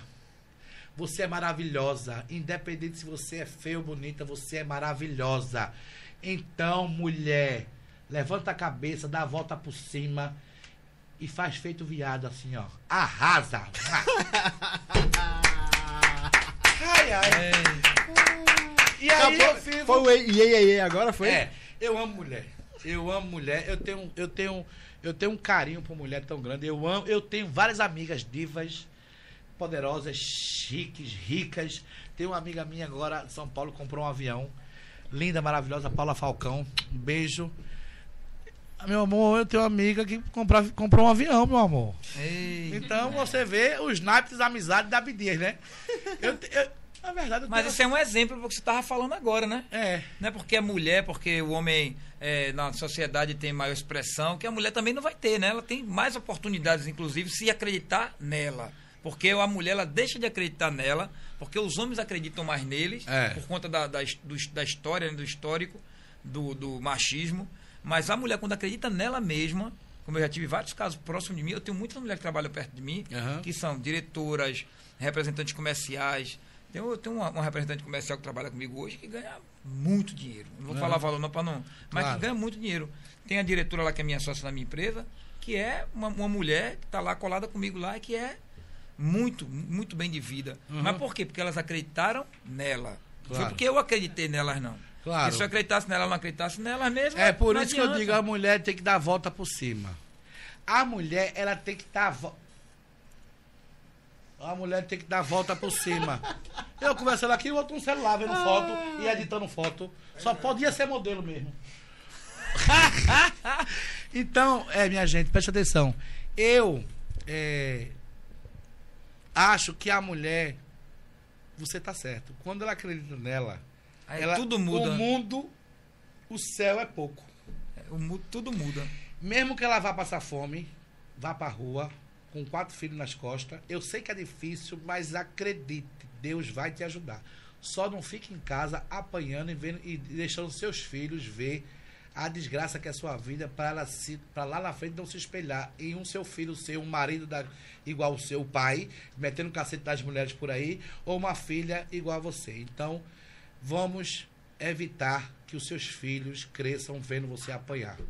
Porque eu vou te falar, viu, que sofrimento. Eu, eu, eu queria ser Superman para pegar todos os homens que dão as mulher para eu dar um cacete neles. E, e dar uma pisa e dizer assim: você está sentindo o que a sua mulher sente. Você está apanhando, não dói. Pronto, a sua mulher também acha a mesma coisa. Abdias, é incrível como a gente ouve sempre falar e a gente fica assim perplexo. Eu vi, eu vi uma história agora que eu não posso de forma nenhuma reve- revelar, mas que eu fiquei sabendo de uma mulher que daqui de Pernambuco estava apanhando do cara, do namorado. Meu irmão, eu não acreditei. Você vai me contar, viu? Que eu Não quero posso, saber. não posso, Não, meu não ouvido escondido depois. Não posso. Não posso aí, no caso, se ela quiser revelar ela mesma. Mas eu não acreditei, cara. É. Não que eu fiquei sabendo, foi, cara, essa mulher apanhava do cara. É inacreditável, assim, não consigo. Tem foto, tem vídeo, tem tudo. São coisas assim que a gente não, não consegue entender, né? Silvio, eu não Como vou é que o dormir hoje. bate- É, e Eu não vou conseguir dormir não vai hoje. conseguir mesmo, porque. Porque eu sou muito curioso. É. E meu irmão eu não tenho coragem de revelar, não. Mas é bem conhecida ela. Ah, é? É. Ah, então- Mas assim, é, são histórias que a gente vê que se repetem e a gente, eu, sinceramente, não consigo entender. Pô, o cara não quer mulher? Larga, pô. Por que vai bater na mulher, pô? É, é foda. Ah, mas vamos dizer que a mulher tenha traído. Larga a mulher que traiu. eu sou contra a violência 100%. Eu também. Eu odeio violência. Eu não admito as pessoas darem outras. Eu, eu sou paz e amor 24 horas. É, eu, eu acho que os gays sofrem muito. Eu acho que as mulheres sofrem muito. E eu queria muito que a evolução espiritual dos seres humanos entendam que mulher não se bate e em gay não se tem preconceito. Que aceite porque os gays vieram para dominar o mundo. É a nova fase. A era humana, é. Era humana. Era humana. que definição é essa? É a próxima era humana, é a era dos gays. Então, os gays estão vindo para fazer toda a população crescer. Ah, mas tem como não? Eita, não. Como é que dois homens vão... Então, que os gays sejam gays e as lésbicas sejam lésbicas e depois os gays e as lésbicas façam os filhos. Tô brincando, mas enfim. A era é nossa e eu acho que assim tem que ter respeito para as pessoas que não Claro. aceitam. Tem que ter respeito. Você que é gay, novinho, tá tentando peitar e mostrar que é gay de todo jeito, e aí evite fazer as coisas na frente das pessoas mais velhas. Ah, mas eu sou feliz e quero ser feliz do mesmo jeito, e as pessoas têm que me engolir, têm que me aturar. Não é assim, né? Não é assim. Eu não vou pegar, né, o meu eu não vou pegar um namorado, alguém pra beijar na frente no shopping. Eu não faço isso, porque eu respeito as pessoas. Ah, mas por que você tem que respeitar? A gente não respeita os héteros? Muitos gays me perguntam, mas Abdias, os héteros não se beijam? Se eles se beijam, eu também posso se beijar. Mas eu sou contra hétero estar se beijando no- no- em praça Não, pública claro, de língua. e também- Meu filho passa que é aquilo ali, papai. Eu vou explicar o quê? É. É, hétero, mas tá. É, não tá errado. Por que não beija no quarto? É, não é? Então, na hora de trepar, beija. Mas tem gente que gosta de namorar, um barzinho. Um, uma- Sim, pô, mas tá dando sei o bem quê. de língua. Não, pô. mas eu quero dizer o seguinte: não é que eu sou contra, mas eu acho que deve ter respeito. Porque, é, independente de ser hétero ou gay, tem que ter respeito pelas pessoas mais velhas. E eu respeito sempre. Eu sou gay, assumido. Eu sou um gay que eu não tenho vergonha de nada. É, Eu sou, eu sou absolutamente. é, é, Resolvido. resolvido. Ninguém tem preconceito comigo. Se tiver, eu tô nem aí. Nada me abala. Eu posso estar onde for. Ei, viado. Oi. Não tenho frescura com isso. Não tenho frescura, frescura com isso. É porque a minha. Eu, eu sou muito bem resolvido comigo mesmo. Então, mesmo se eu fosse hétero, eu seria resolvido do mesmo jeito. Eu não tenho problema com isso. Eu não tenho problema em ser careca. Ó, tá vendo aqui? Eu não tenho vergonha de nada. Eu não tenho vergonha de nada. Sabe por que eu não tenho vergonha de nada? Porque eu sou feliz do jeito que eu sou. Agora, além de Badoc, ficou com vergonha de ser careca, não foi? Não, aquilo ali é só mídia. Depois ele fica careca de novo. Mas eu posso dizer uma coisa pra você, Abdias? Ah, Eu acho que você é, e qualquer outra pessoa que tem o, é, o, seu, o, seu, o seu ser desenvolvido, o seu lado, o seu lado desenvolvido, você passa a, a, a imagem que você quer para outras pessoas. aham. Então, no momento que eu olho você, que eu vejo você no vídeo, Nido Badog, eu não consigo ver, eu juro por Deus, eu não consigo ver o lado é, hom- homossexual, a sexualidade. Ninguém fala. Eu Ei, vejo, eu vejo você engraçado. É. Vejo você interessante. É. Vejo suas frases legais. Nido Badog eu acho do, do caramba. Eu não consigo ficar olhando. Eu não sei se só sou eu, né? Muita gente Mas- fala isso. Mas por quê? Porque você se colocou acima da sexualidade. Acima da sexualidade. Porque não ligo gente- pra isso. Tem gente que fala, ah, não, mas existe preconceito? Existe. Existe que muita Mas- gente não me segue porque eu sou gay. Mas aí é que tá. Mas tem muita gente que te segue É. e que não Me- tá nem E aí. que me ama. Que não tá nem aí. Entendeu? E que me essas emana pessoas- energia positiva que Mas eu veja, adoro. essas pessoas que não te seguem porque você é homossexual, elas não te seguem e não te faz mal nenhum. Ele faz mal a Zero. ele mesmo. Zero. Ele faz mal a ele mesmo. Sabe por quê? Porque Faz. ele queria te seguir. Queria me seguir e tem vergonha. E isso Então, aí faz que ele perde mais? não evolua. Porque a gente não deve ter vergonha de nada. A gente não deve vergonha do que você. Se você é hétero ou se você é gay, você tem que saber quem você é e aceitar quem você é. Eu tenho muito pena das pessoas que não conseguem assumir quem é, independente do que seja. Porque deve ser muito ruim você viver escondendo quem você é de verdade. Eu já ajudei muito gay, eu já ajudei muito gay a sair do armário. E hoje eles me agradecem demais e falam assim: meu Deus, como é bom não ter medo, como é bom ser feliz. Inclusive, homens casados com filhos que se abriram e hoje são gays e deixaram a mulher porque eh, dizia que não era feliz. Eu Criou sempre, coragem, eu né? sempre Criou falo para todas as pessoas: procure. Dê, dê um zoom na minha cara aqui, por favor. Dê um zoom. Só sa- olhar pra aqui. Tá um zoom? Tá um zoom, não tá? Quer que eu encoste Olha essa aí, câmera olha do lá, carro? olha lá. Tá. Aqui? Aí na sua cara. Preste bem atenção no que eu vou dizer para você. Yeah, yeah, yeah. Yeah, yeah, yeah. Vou dizer para você o seguinte: a melhor coisa de- do mundo é você dormir tranquilo, sabendo quem você é, sabendo o que você quer. E a importância não é ter, a importância é ser. Não adianta estar numa mansão de 45 milhões de reais que Xuxa vendeu esta semana e não estar feliz. Não adianta você ter avião, casa, carro, apartamentos. Se o dinheiro fosse a cura de muita coisa, muitos milionários não se suicidavam. Porque quando você vê uma pessoa milionária cometendo suicídio, você não você pobre não consegue entender por que uma pessoa com tanto dinheiro se mata. Minha gente, isso é a maior prova do mundo que o dinheiro não traz felicidade. Traz momentos felizes, mas felicidade plena, não. Você está numa casa pobre, você ganha um salário mínimo para sustentar toda a sua família. E saiba, tem muita gente que recebe só um salário mínimo e é muito feliz. Eu conheço, Silvio, pessoas que ganham um salário mínimo, que é pobre, anda de ônibus, naquele aperreio, naquele aperto, aquela desgraça toda e é feliz. A felicidade não está em posse, a felicidade está em estado de espírito. Então tem pessoas que são felizes com o pouco que têm. Não adianta você ter e não ser. Eu tenho certeza quem eu sou, o que eu quero e para onde eu vou.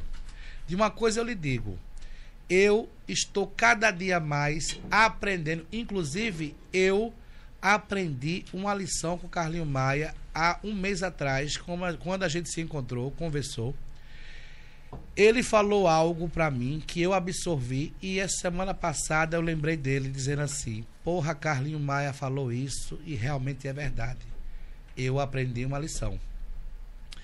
Se Carlinho, você estiver aí, quando a gente se encontrar a próxima vez, eu vou lhe contar o que foi que eu aprendi com você e você vai ficar você vai dizer assim, porra, realmente, você, eu, eu disse a você e você assimilou e eu assimilei. É, ser feliz pode ser um cara que é feliz no trabalho. Eu conheço uma pessoa, Silvio, eu conheço uma pessoa, todo mundo aqui conhece, não vou dizer o nome, que essa pessoa, Você dizer o nome não, qual o nome? essa pessoa tem a oportunidade de ter um cargo, uma função de diretoria, de coordenação, de gerência. Tem uma empresa de um amigo, ele é milionário, tem uma indústria. E é muito meu amigo. E eu botei essa pessoa para trabalhar lá. E falei com ele, esse meu amigo, e disse: ele é muito bom, muito competente, inteligentíssimo, vai arrasar em qualquer função. Aí o cara fez: olha, tem essa função aqui, essa, essa essa. Só cargo de confiança, só cargo top, salário bom, não sei o quê. E essa pessoa preferiu trabalhar como é, consertar coisas. Como é que fala? Faz tudo. Faz tudo. Consertar coisas. Quebrou, chama. Quebrou, chama. E eu disse, meu filho, por que não vai fazer isso? Que é Porque eu sou um feliz, eu sou feliz assim, consertando coisas. E é uma prova de que a felicidade não está em dinheiro, em carro, em nada, em poder, nada. A felicidade. Tem gente que é feliz sendo Um gari. um gari. Lembra do cara que ia pra Sapucaí lá dançar e tal, É, e enrolava e é o feliz. dele? Então, busque a sua felicidade, minha gente, independente qual seja, não tenha vergonha de nada, seja feliz, procure a felicidade. Eu sei que é difícil, que a situação está difícil, a pandemia está deixando todo mundo mal. Eu sei que muita gente sofre, eu sei que muita gente não tem o que comer, eu sei que muitas empresas faliram, eu sei que muitas empresas fecharam, tem muita gente desempregada. Mas eu garanto a você que se você correr atrás, fazer algo e focar, você vai conseguir. E felicidade, felicidade. Sabe o que é felicidade? É assistir meus vídeos todos os dias e dormir feliz. eu garanto a você que eu vou passar para vocês toda a minha energia, tudo que eu aprendi, porque assim, todo dia eu aprendo uma lição. É, eu tenho 42 anos, mas eu não sei de nada da vida. Mas o que eu já aprendi, eu digo a você. Ser honesto, ser verdadeiro, ser humilde, pé no chão. Eu posso amanhã trabalhar na Globo, ser, entrar no lugar de Faustão. Eu posso entrar no lugar de Luciano Huck hoje. Eu posso ser a maior celebridade do Brasil. Eu vou ser o Abdias de sempre. Não vou mudar nada. Porque eu sei quem eu sou, eu sei de onde eu vim e eu sei que tudo é passageiro. Fama é só um vento. E sabe pra onde vai, né? É. Todos vão, né? Isso, e só para lhe testar, para saber. Deus dá asa para saber quem é a cobra. Dá dinheiro, poder para ver a arrogância. Quer conhecer um homem, dê poder e dinheiro. Então eu, ó, pode vir milhão ou um real. Eu vou mudar nada porque eu sou feliz do mesmo jeito. E se eu passar fome, perder tudo. Acabou a internet, não tem Instagram, acabou. Fufu. Afeganistão. Tira a internet, tira tudo, mata os viados, mata não sei quem, não sei quem. Eu vou me fingir de homem, caladinho pra não morrer. E vou ser feliz do mesmo jeito. Eu sou feliz de qualquer situação, em qualquer forma. Abdias pegou câncer. Só tem dois anos de vida. Vou ser feliz até lá, minha gente. Vocês não estão entendendo como eu, como eu sou pleno, como nada me abala. Ô, Abdias, inclusive tu teve. Tu teve Tive um derrame. do derrame, eu tive foi? um derrame, fiquei com a cara isso- troncha. tu, tu usou isso Usei, pra- eu não usei. Eu simplesmente continuei. Continuou fazendo. Ou eu ficava em depressão, ou eu ia trabalhar. Com a cara troncha assim, ó. E fiz vídeo, nem tchum, cara troncha. Nem aí. Fiquei horroroso e eu tava feliz mesmo jeito, tava nem, só tava com raiva, porque eu não conseguia comer direito, porque a comida caía por aqui. Era a única coisa que eu ficava com raiva, é que a comida caía por aqui e eu ficava comendo com a boca assim, porque meu rosto caiu inteiro. E em nenhum momento eu não me abalei, Silvio.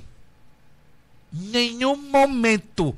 Do começo que eu saí do hospital até quando eu melhorei, comecei a melhorar, eu fui o mesmo. Não mudei nada. Fazia as mesmas coisas, fazia, fazia vídeo, procurava com a boca troncha. Não conseguia falar direito, mas eu fui. Quem quiser ver, vai no meu Instagram e vê vídeos eu com a boca troncha. Eu nem aí. E não era porque eu tava na frente do vídeo. Que eu, eu era a mesma coisa na frente e por trás. Se eu tiver um derrame, se eu ficar. O que, se eu ficar cotó, com câncer, se eu pegar o que for, eu serei o Abdias, ou pobre, ou rico, ou com saúde, ou sem saúde. Nada me abala. Nada. Nada tira a minha, minha, minha, a minha plena luz e a felicidade que eu sinto dentro de mim e só em estar vivo. Só em estar vivo, ó. Já sou um vencedor. Depois de tanta gente, mais de 500, 600 mil pessoas morreram, perderam pai, mãe, irmão, filho, com essa desgraça do coronavírus. Só eu respirar, já sou um vencedor. Só eu, só eu estar aqui na Terra, eu já meti um cacete em vários espermatozoides para entrar no, no da minha mãe, para eu poder ser Abdias. Já ganhei de milhões de pessoas, porque o espermatozoide briga com milhões de, de pessoas. E eu, eu briguei, entrei no periquito da minha mãe, fiz, sou eu, sou feliz, sou bem resolvido, não tenho vergonha de quem eu sou. Não tenho vergonha de dizer que eu tenho casa alugada. Não tenho vergonha de dizer que eu tenho um carro financiado. Não tenho vergonha de dizer que o meu sofá está todo rasgado. Não tenho vergonha de dizer que eu tenho uma cadeira com um tijolo, porque eu quebrou o pé. Não tenho vergonha de estar precisando de uma janela. Aquela janela. Como é o nome? De Janela. Basculhante? vasculhante não. De alumínio, né? Sim, alumínio e vidro. Aquela. É, aquela janela que eu estou Inclusive, precisando de alguns lugares. É, Ah, é? Vai é mandar pra mestre você. fazer É, isso. e eu estou precisando de umas coisas dessa. Não tenho vergonha que lá tá quebrado. Zero. Sou feliz. Tô nem aí porque as pessoas falam. Zero. Um dia desse, eu ia para uma festa poderosa. Aí eu chamei uma pessoa, a pessoa disse: Não vou porque eu não tenho roupa. Não tenho roupa para sair, isso aqui, isso aqui.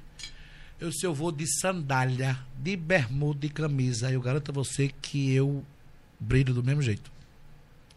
Porque é a, é a questão de ser, de estar, de chegar, saber quem você é. E olhar as pessoas.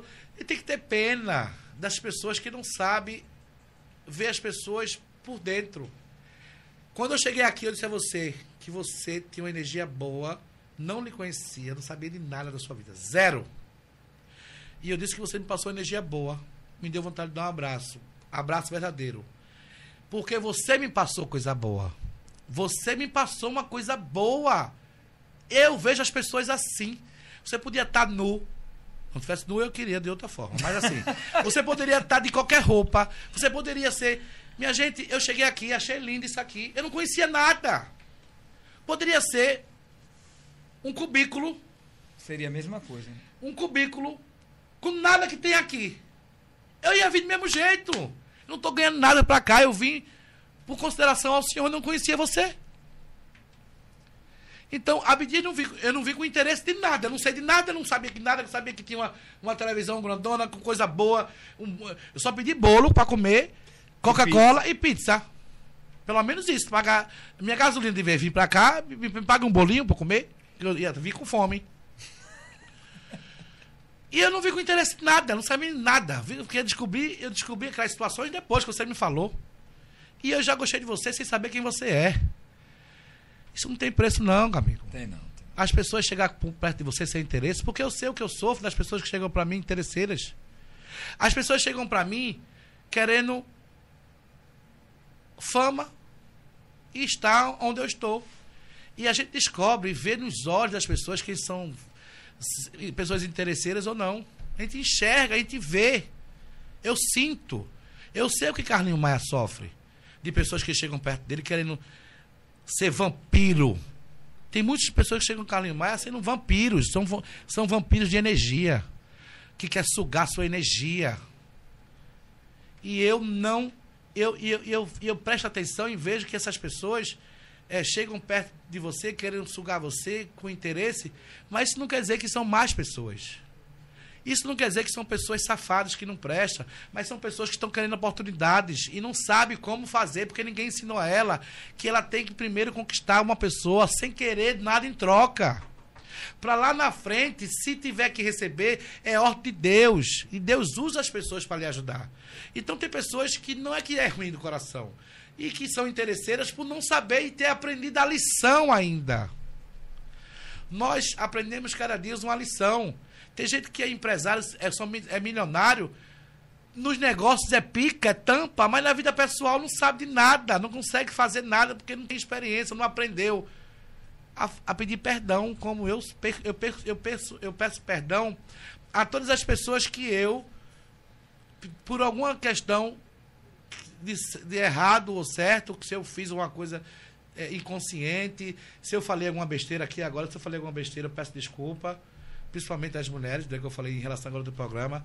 Se isso aí esqueça, eu falei brincando.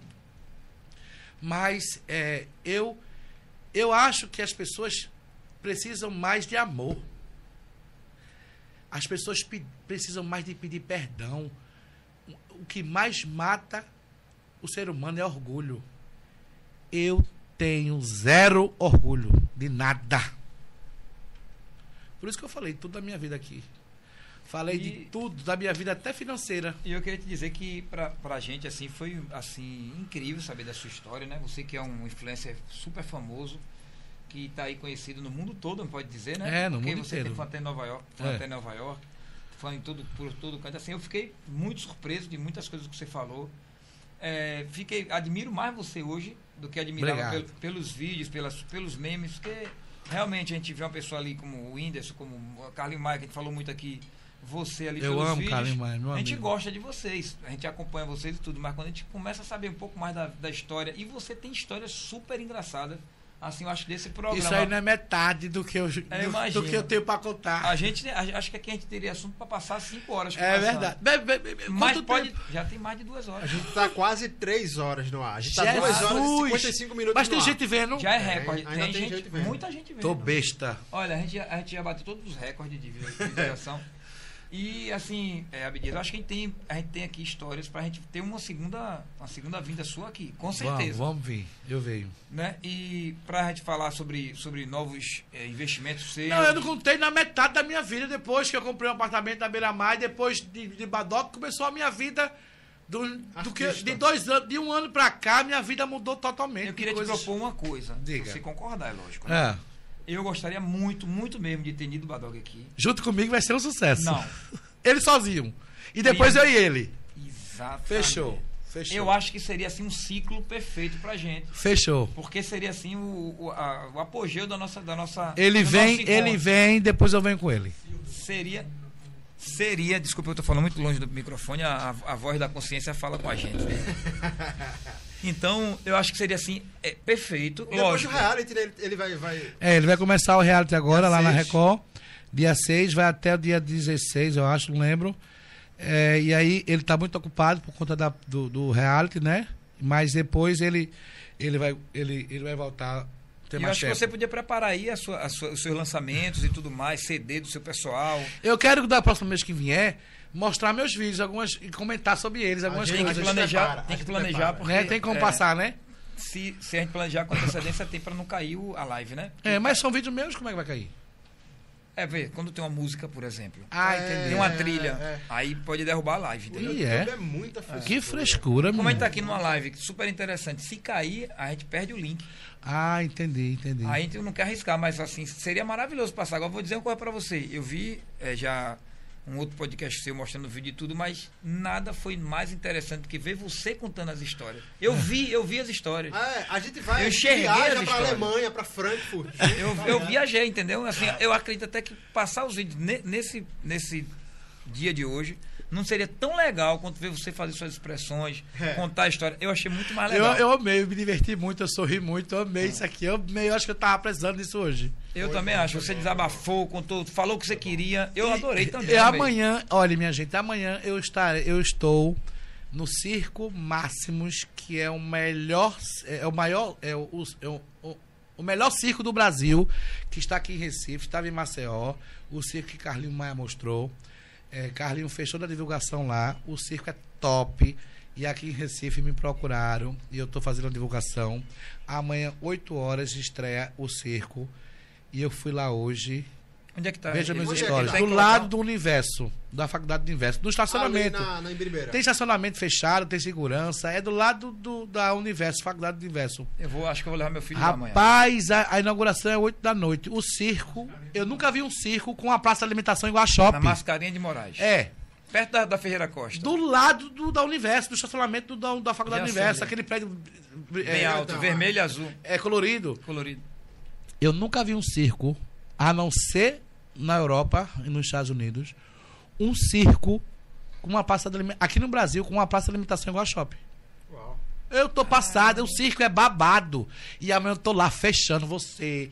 Você aí tá assistindo agora. Amanhã vai pro circo, é babado, é baratinho. Eu vou, amanhã eu vou com meu filho. É baratinho. Tem um camarote lá, quem gosta de muita gente. Tem... É, então já sabe que eu vou. Então vamos embora, vale, pra- vale a Vou levar meu pena. menino lá. Acho que é 50 reais, 60, coisa assim. E vale muito a pena. Então vai pro circo amanhã. Circo Máximos, tá? E pra encerrar, eu quero falar pra vocês o seguinte: me perdoe, me desculpe por tudo que eu falei. Que se eu of- ofendi alguém, pode ter certeza que não foi de coração. Foi brincando, alguma brincadeira, falando alguma Não, coisa. teve isso não, foi ótimo, eu, foi maravilhoso. eu, eu sou uma pessoa que sempre me coloco no lugar das pessoas. Eu não julgo ninguém, mas eu sempre me coloco no lugar das pessoas para saber o que, que ela está sentindo. E muitas coisas falam assim, é porque você não está no meu lugar. Muitas vezes eu me sinto sim no seu lugar e a atitude é outra e eu acho que você poderia.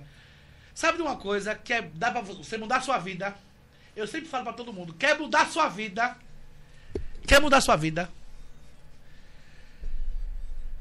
Pare de mentir. Pé no chão. Baixa a cabeça na hora de baixar. Levante na hora que, que tenha que levantar. Seja honesto com as pessoas que estão ao seu lado e todas as pessoas. Seja honesto de verdade. Mais importante, seja fiel a alguém. Seja fiel a alguém. Alguém, você tem que ser fiel pelo menos a uma pessoa, qualquer pessoa, um patrão, um amigo, um vizinho. Seja fiel a alguém. E o mais importante, humildade. Eu aprendi isso com o Reginaldo Rossi. O sucesso é irmão gêmeo de humildade. Se você não for humilde, você não vai fazer sucesso. E vai fazer. Só para você descobrir o gostinho de como é bom e depois você vai cair. Porque humildade é uma questão de ser. A humildade está no falar. Está no. Quer, quer, quer conhecer uma pessoa? Veja como ela trata um garçom. Quer conhecer uma pessoa, a índole dela? Veja como ela trata um garçom. Se ela tratar mal um garçom, você já vai, já começa a desconfiar que essa pessoa não tem caráter. A gente tem que tratar bem todo mundo. Eu fico morrendo de rir com o Marquinho. O Marquinho, quando chega nos lugares, ele fala com todo mundo que está ao redor. Do funcionário, do vigilante, da copeira, a todos. E ele sempre fala pra mim que aprendeu isso comigo. Que, porra, Marquinho veio do metrô, cantava pra sobreviver, um artista de rua. E hoje eu tenho orgulho dele, de tudo que tá acontecendo, você não tem ideia das coisas que estão vindo por aí. E eu achei ele no metrô, minha gente. E o cara tem uma humildade que eu mostrei pra ele que sem humildade nada vai acontecer. Não acontece. Tem muita gente famosinho aqui em Recife que é muito arrogante. Ó, se acha foda, coitados. O Cepica, no final da história, Silvio, o Cepica é ser o humilde. O melhor que tem é um, é um discreto. Eu humilde. resumiria toda essa, essa sua palestra, essa sua eh, história nesse, nessa frase. O final de tudo, a gente tem que ser humilde. É, o pica é ser humilde. Aceitar a humildade está acima de tudo. E tudo. E Jesus foi assim. E Isso. todo mundo tem sucesso é assim. Isso. Porque a humildade está acima de tudo. Não adianta, não adianta. É verdade. Agora, antes da gente terminar, vocês não fizeram uma pergunta pra mim, vocês sabiam? Mas você respondeu tudo. Você respondeu só com o olhar da gente. Ah, foi. Não, mas a É gente porque, fez, na a gente verdade, fez, na mas A verdade- gente gosta de deixar a pessoa É, falar, né? entendeu? Ô, Abdias, na verdade, o podcast, o nosso, o nosso, nosso produto. Sabe, né? aqui, Que eu vou levar o bolo e as Fique à pizzas, né? vontade para levar tudo. É, a gente não tem é, o interesse de fazer uma entrevista. Uhum. É um bate-papo. Aqui a gente conversou com um amigo, você comeu, você se Caguei. divertiu, você foi lá Caguei. fazer sua Passar necessidade, fax. passou o fax. E assim, Minha gente, eu saí correndo pra cagar, pensava que não era ao vivo, minha gente. mas era Meu ao vivo. Deus do céu, tomara Então- que ninguém gravou isso aí. Então, o Ah. mais importante é isso, entendeu, Abdias? A gente bater um papo aqui, conversar e a gente ter a oportunidade de ter outra conversa dessa. Porque Vamos. foi muito Vou legal. contar mais as novidades. E quer falar de algum patrocinador, mais alguém? Não, eu tenho, eu tenho um patrocínio, eu sou embaixador da Slova, que é a vodka Slova aqui em Certo. Pernambuco. é, que eu amo de paixão, não é só pelo dinheiro, pelo trabalho, e sim eu já fiquei amigo do dono, Ranielli. eh, Ranieri, do, do diretor de marketing, Giovanni, é Univan, que é diretor artístico. São todos meus amigos, eu amo de coração. E assim, eu, eu- sou muito feliz em ter esse título de embaixador de uma marca, uma grande marca no estado. É, tem um Hayako, um sushi Hayako, que o povo não aguenta mais eu falar do sushi do Hayako, que é o melhor sushi do planeta. Maria Menezes, que é um restaurante maravilhoso, comida regional, que eu sempre como lá. É, agora, né, o Circo Máximos, que é top. E amanhã eu vou mostrar tudo nos meus stories. Capital do iPhone, que é, é o lugar que eu mais confio em iPhone. O cara não rouba. Silvio, o cara não rouba. O cara é honesto. Se o seu telefone tiver isso, é isso. E acabou. E acabou. Ele, não, ele disse que não consegue, não tem, não tem como, não pode, ele não mente. Se o telefone. Sabe como foi que eu descobri? Como foi que eu descobri que o cara é honesto? Eu fiquei amigo dele e hoje eu sou parceiro. Meu telefone sem carregar, sem carregar, sem carregar, não sei o quê. Fui no lugar, 600 reais o conserto. Michele Melo, minha amiga. Te amo, Michele Melo. É? Amo demais. Diga pra ela que eu amo ela quando ela estiver aqui. Tá. Eu, sou, eu, eu sou fã dela. Ela sabe disso. E ela fez, Abdias, tem um lugar, um lugar tal que o cara é bem massa, é honesto, não sei o quê. Aí eu, beleza, aí eu fui lá. Chego lá, dou o telefone, aí tá bom, eu vou deixar aqui e tal. Aí você vai fazer orçamento, né? Pra me dizer. Conversa vai, conversa vem. Um pessoal tirou foto comigo, um, um pessoal me vira, começaram a tirar foto. Aí quando eu tô indo embora, o cara, o seu telefone tá pronto. Eu disse, como tá pronto? Era só sujeira. Silvio, era só sujeira. O cara, um outro me cobrou 600. Ele era só sujeira. Simplesmente eu disse, quanto é? Eu vou cobrar para limpar. Tá aí. Pronto, depois disso, eu nunca mais larguei dele. E divulga, né? E divulgo o capital do iPhone. O cara é honesto. Farias, te amo. Deixa eu ver mais. É isso aí. Se eu esqueci Então- de alguém. Tenho meus óculos, meus óculos. PIM Multimarcas. Então, é, é que me dá todos os meus óculos. E não é porque ela me dá, não. Porque, eu, que, porque é o seguinte. Raíssa, quantas empresas de comida me procura por dia? Várias. Sabe qual é a primeira coisa que eu falo, Silvio? Antes da gente começar a conversar sobre valores, me manda comida para você ser boa. Porque se ela não for boa, eu não vou fechar nem por um milhão de reais. Porque eu vou ganhar um milhão e vou trancar meu Instagram. Perdi a credibilidade.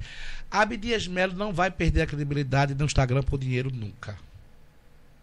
Se presta, presta. Se não presta, uma pizza. Eu fazer uma propaganda de uma pizza que não presta porque ele me pagou, isso não vai acontecer nunca. Porque você vai comprar pizza porque eu indiquei e vai me dizer direto, Abdias, a pizza é horrorosa, horrível. Como é que você faz um negócio desse e fala que é boa sendo ruim? Isso não vai. E eu vejo muito digital influente tomando no cu por causa disso. Por dinheiro fazem tudo e eu não faço. Eu não faço. Eu estou com meu sofá e duas cadeiras de compor precisando de trocar. E eu recebi uma proposta um dia desse de 4 mil reais para fazer um negócio, outra de 10 mil, e eu neguei. Neguei e nego. Porque eu não perco credibilidade no, no- eu não perco a credibilidade que eu tenho no Instagram. Então, eu só falo a verdade, eu só mostro a verdade. E o que presta, se o bolo é gostoso, é gostoso, se é ruim, é ruim. Claro que eu não vou receber uma pizza e vou dizer, a pizza tal é ruim. Não vou fazer isso, que eu vou foder ele, a empresa dele e os funcionários que têm família. Mas não vai divulgar como boa, né? Mas eu não divulgo. Primeiro manda pra mim, eu como. Se for boa, começamos a conversar sobre dinheiro. Mas se eu não provar, eu não gostar, o que eu mostro, Silvio, o que eu mostro é Pode gostoso. confiar. Pode confiar. Então, Abdias, é, baseado nisso tudo que você falou, que eu queria falar agora também, aproveitando aqui quem está encerrando, três horas já vai, mais de três horas. Eita, arrasou. Nós estamos parece, encerrando. parece que foi meia hora que a gente Meia tá aqui. hora, né? É, conversa boa é assim, Ah, né? Já foi lá fora, já foi lá dentro, já foi no É, banheiro, já verdade. dormiu, voltou. Verdade.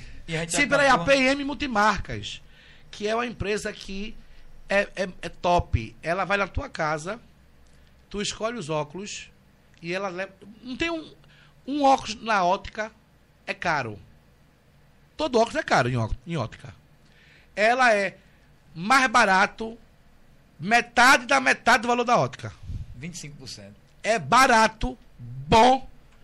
E se você não quiser sair de casa, manda foto pelo WhatsApp do, Da receita. da Receita, escolhe o óculos lá no Instagram Vou dela fazer isso amanhã, que eu tô precisando de e óculos ela, dois anos. e ela chega, o óculos chega na tua casa, lindo e maravilhoso, cada óculos Vou testar, top. vou testar amanhã, viu? teste, e cada vou óculos. mandar o direct pra você. Olha, cada óculos top, eu tenho cada óculos lindo, cada coisa que eu não sei onde é que ela compra e arruma, porque nem na ótica tem os óculos que ela arruma. Só top. Eu e Badoc e várias pessoas. P&M Multimarcas. É top. Pode comprar. E agora a gente queria falar sobre Aluvide e Silverton. Nós estamos aqui no final da nossa, da no- do nosso bate-papo. E eu queria falar sobre a Aluvide, que eu já falei, vou falar pela terceira vez. O que é, Luvide? A maior fábrica de portas e janelas de alumínio do Brasil está aqui próximo da gente, Ah. na BR, em frente ao CT do Náutico. Tá. É uma empresa que fabrica portas e janelas com maior, maior tecnologia hoje do Brasil. Tem, ou foi lançada agora uma porta de 5 metros de altura. Da, pô, aquele- aqueles por, aquelas portas Dos milionários. que a galera coloca Ah, que tem muito nos Estados Unidos. Simone, Simone Silmara colocou agora na. Eu não sei Sim. qual das duas colocou. Eu acho que foi Simária. Colocou- 5 Tomara. metros de altura, deu a bexiga. 5 metros, uma porta de 120 mil reais que a, a Aluvide disponibiliza hoje para quem quiser colocar.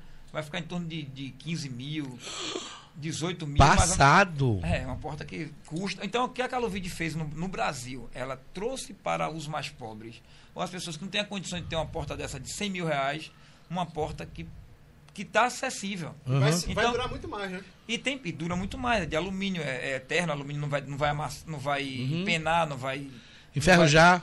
enferrujar. Enfim, então, a Aluvide é uma empresa que. A, a, a Lu vem de alumínio, Vide vem de vidro. Que é. Como é? Alu de alumínio, É de alumínio. vidro. Ei, Aluvide. Entendi agora, que bicha Entendeu? burra. Entendi agora.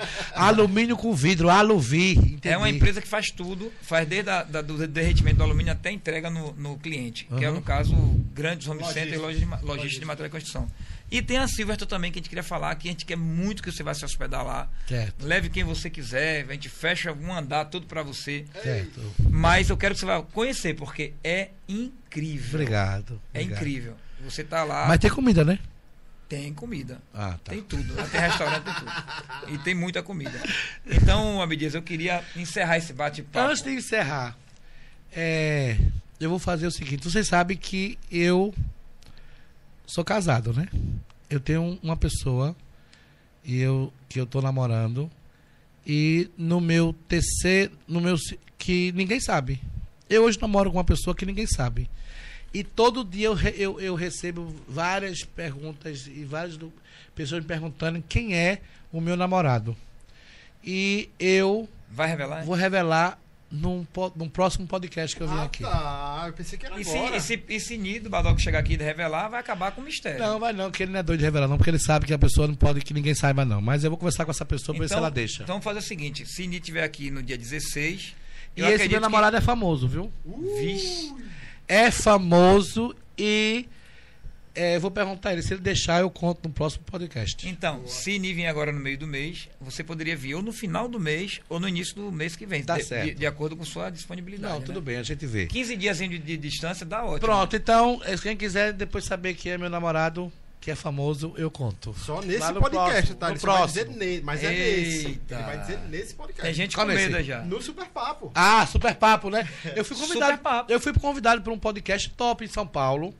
Vão mandar passagem de avião, hotel, tudo pago para ir lá, é, porque assim eu tenho, eu tenho, eu, eu amo São Paulo e a minha segunda cidade no meu Instagram. Eu sou muito conhecido em São Paulo, né? E São Paulo é igual a Recife, todo mundo me para na rua tirar foto. E esse podcast em São Paulo, eu, eu, eu vou fazer. Eu- só esqueci o nome, mas me convidaram. me convidaram e aí eu Sabe vou quem fazer. é o, rosto lá, não? Eu, não sei que é um barbudo, não lembro. Eu não sei, mas enfim. Mas aí. é Estou isso muito aí. feliz, Então, obrigado Silvio. Uma obrigado. salva de palma aqui para nosso amigo Abdias. Obrigado, palmas pra todo mundo, Valeu, valeu. vocês. Valeu, Abdias. Obrigado de coração. E desculpa aí qualquer coisa.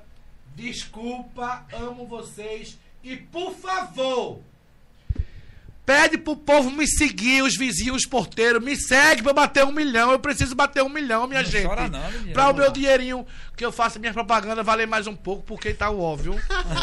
me ajudem pra eu poder fazer vocês rirem. Eu faço tanto vídeo pra vocês, me lasco todo dia fazer pra vocês rirem. Pelo menos. Pergunta, cada um que estiver me assistindo, cinco pessoas, cinco. Olha, segue meu amigo aqui, segue aqui a me diz. Não é ruim não, é bom, tem muita coisa legal lá. Se não gostar, se não gostar de mim, manda eu se fuder e me segue.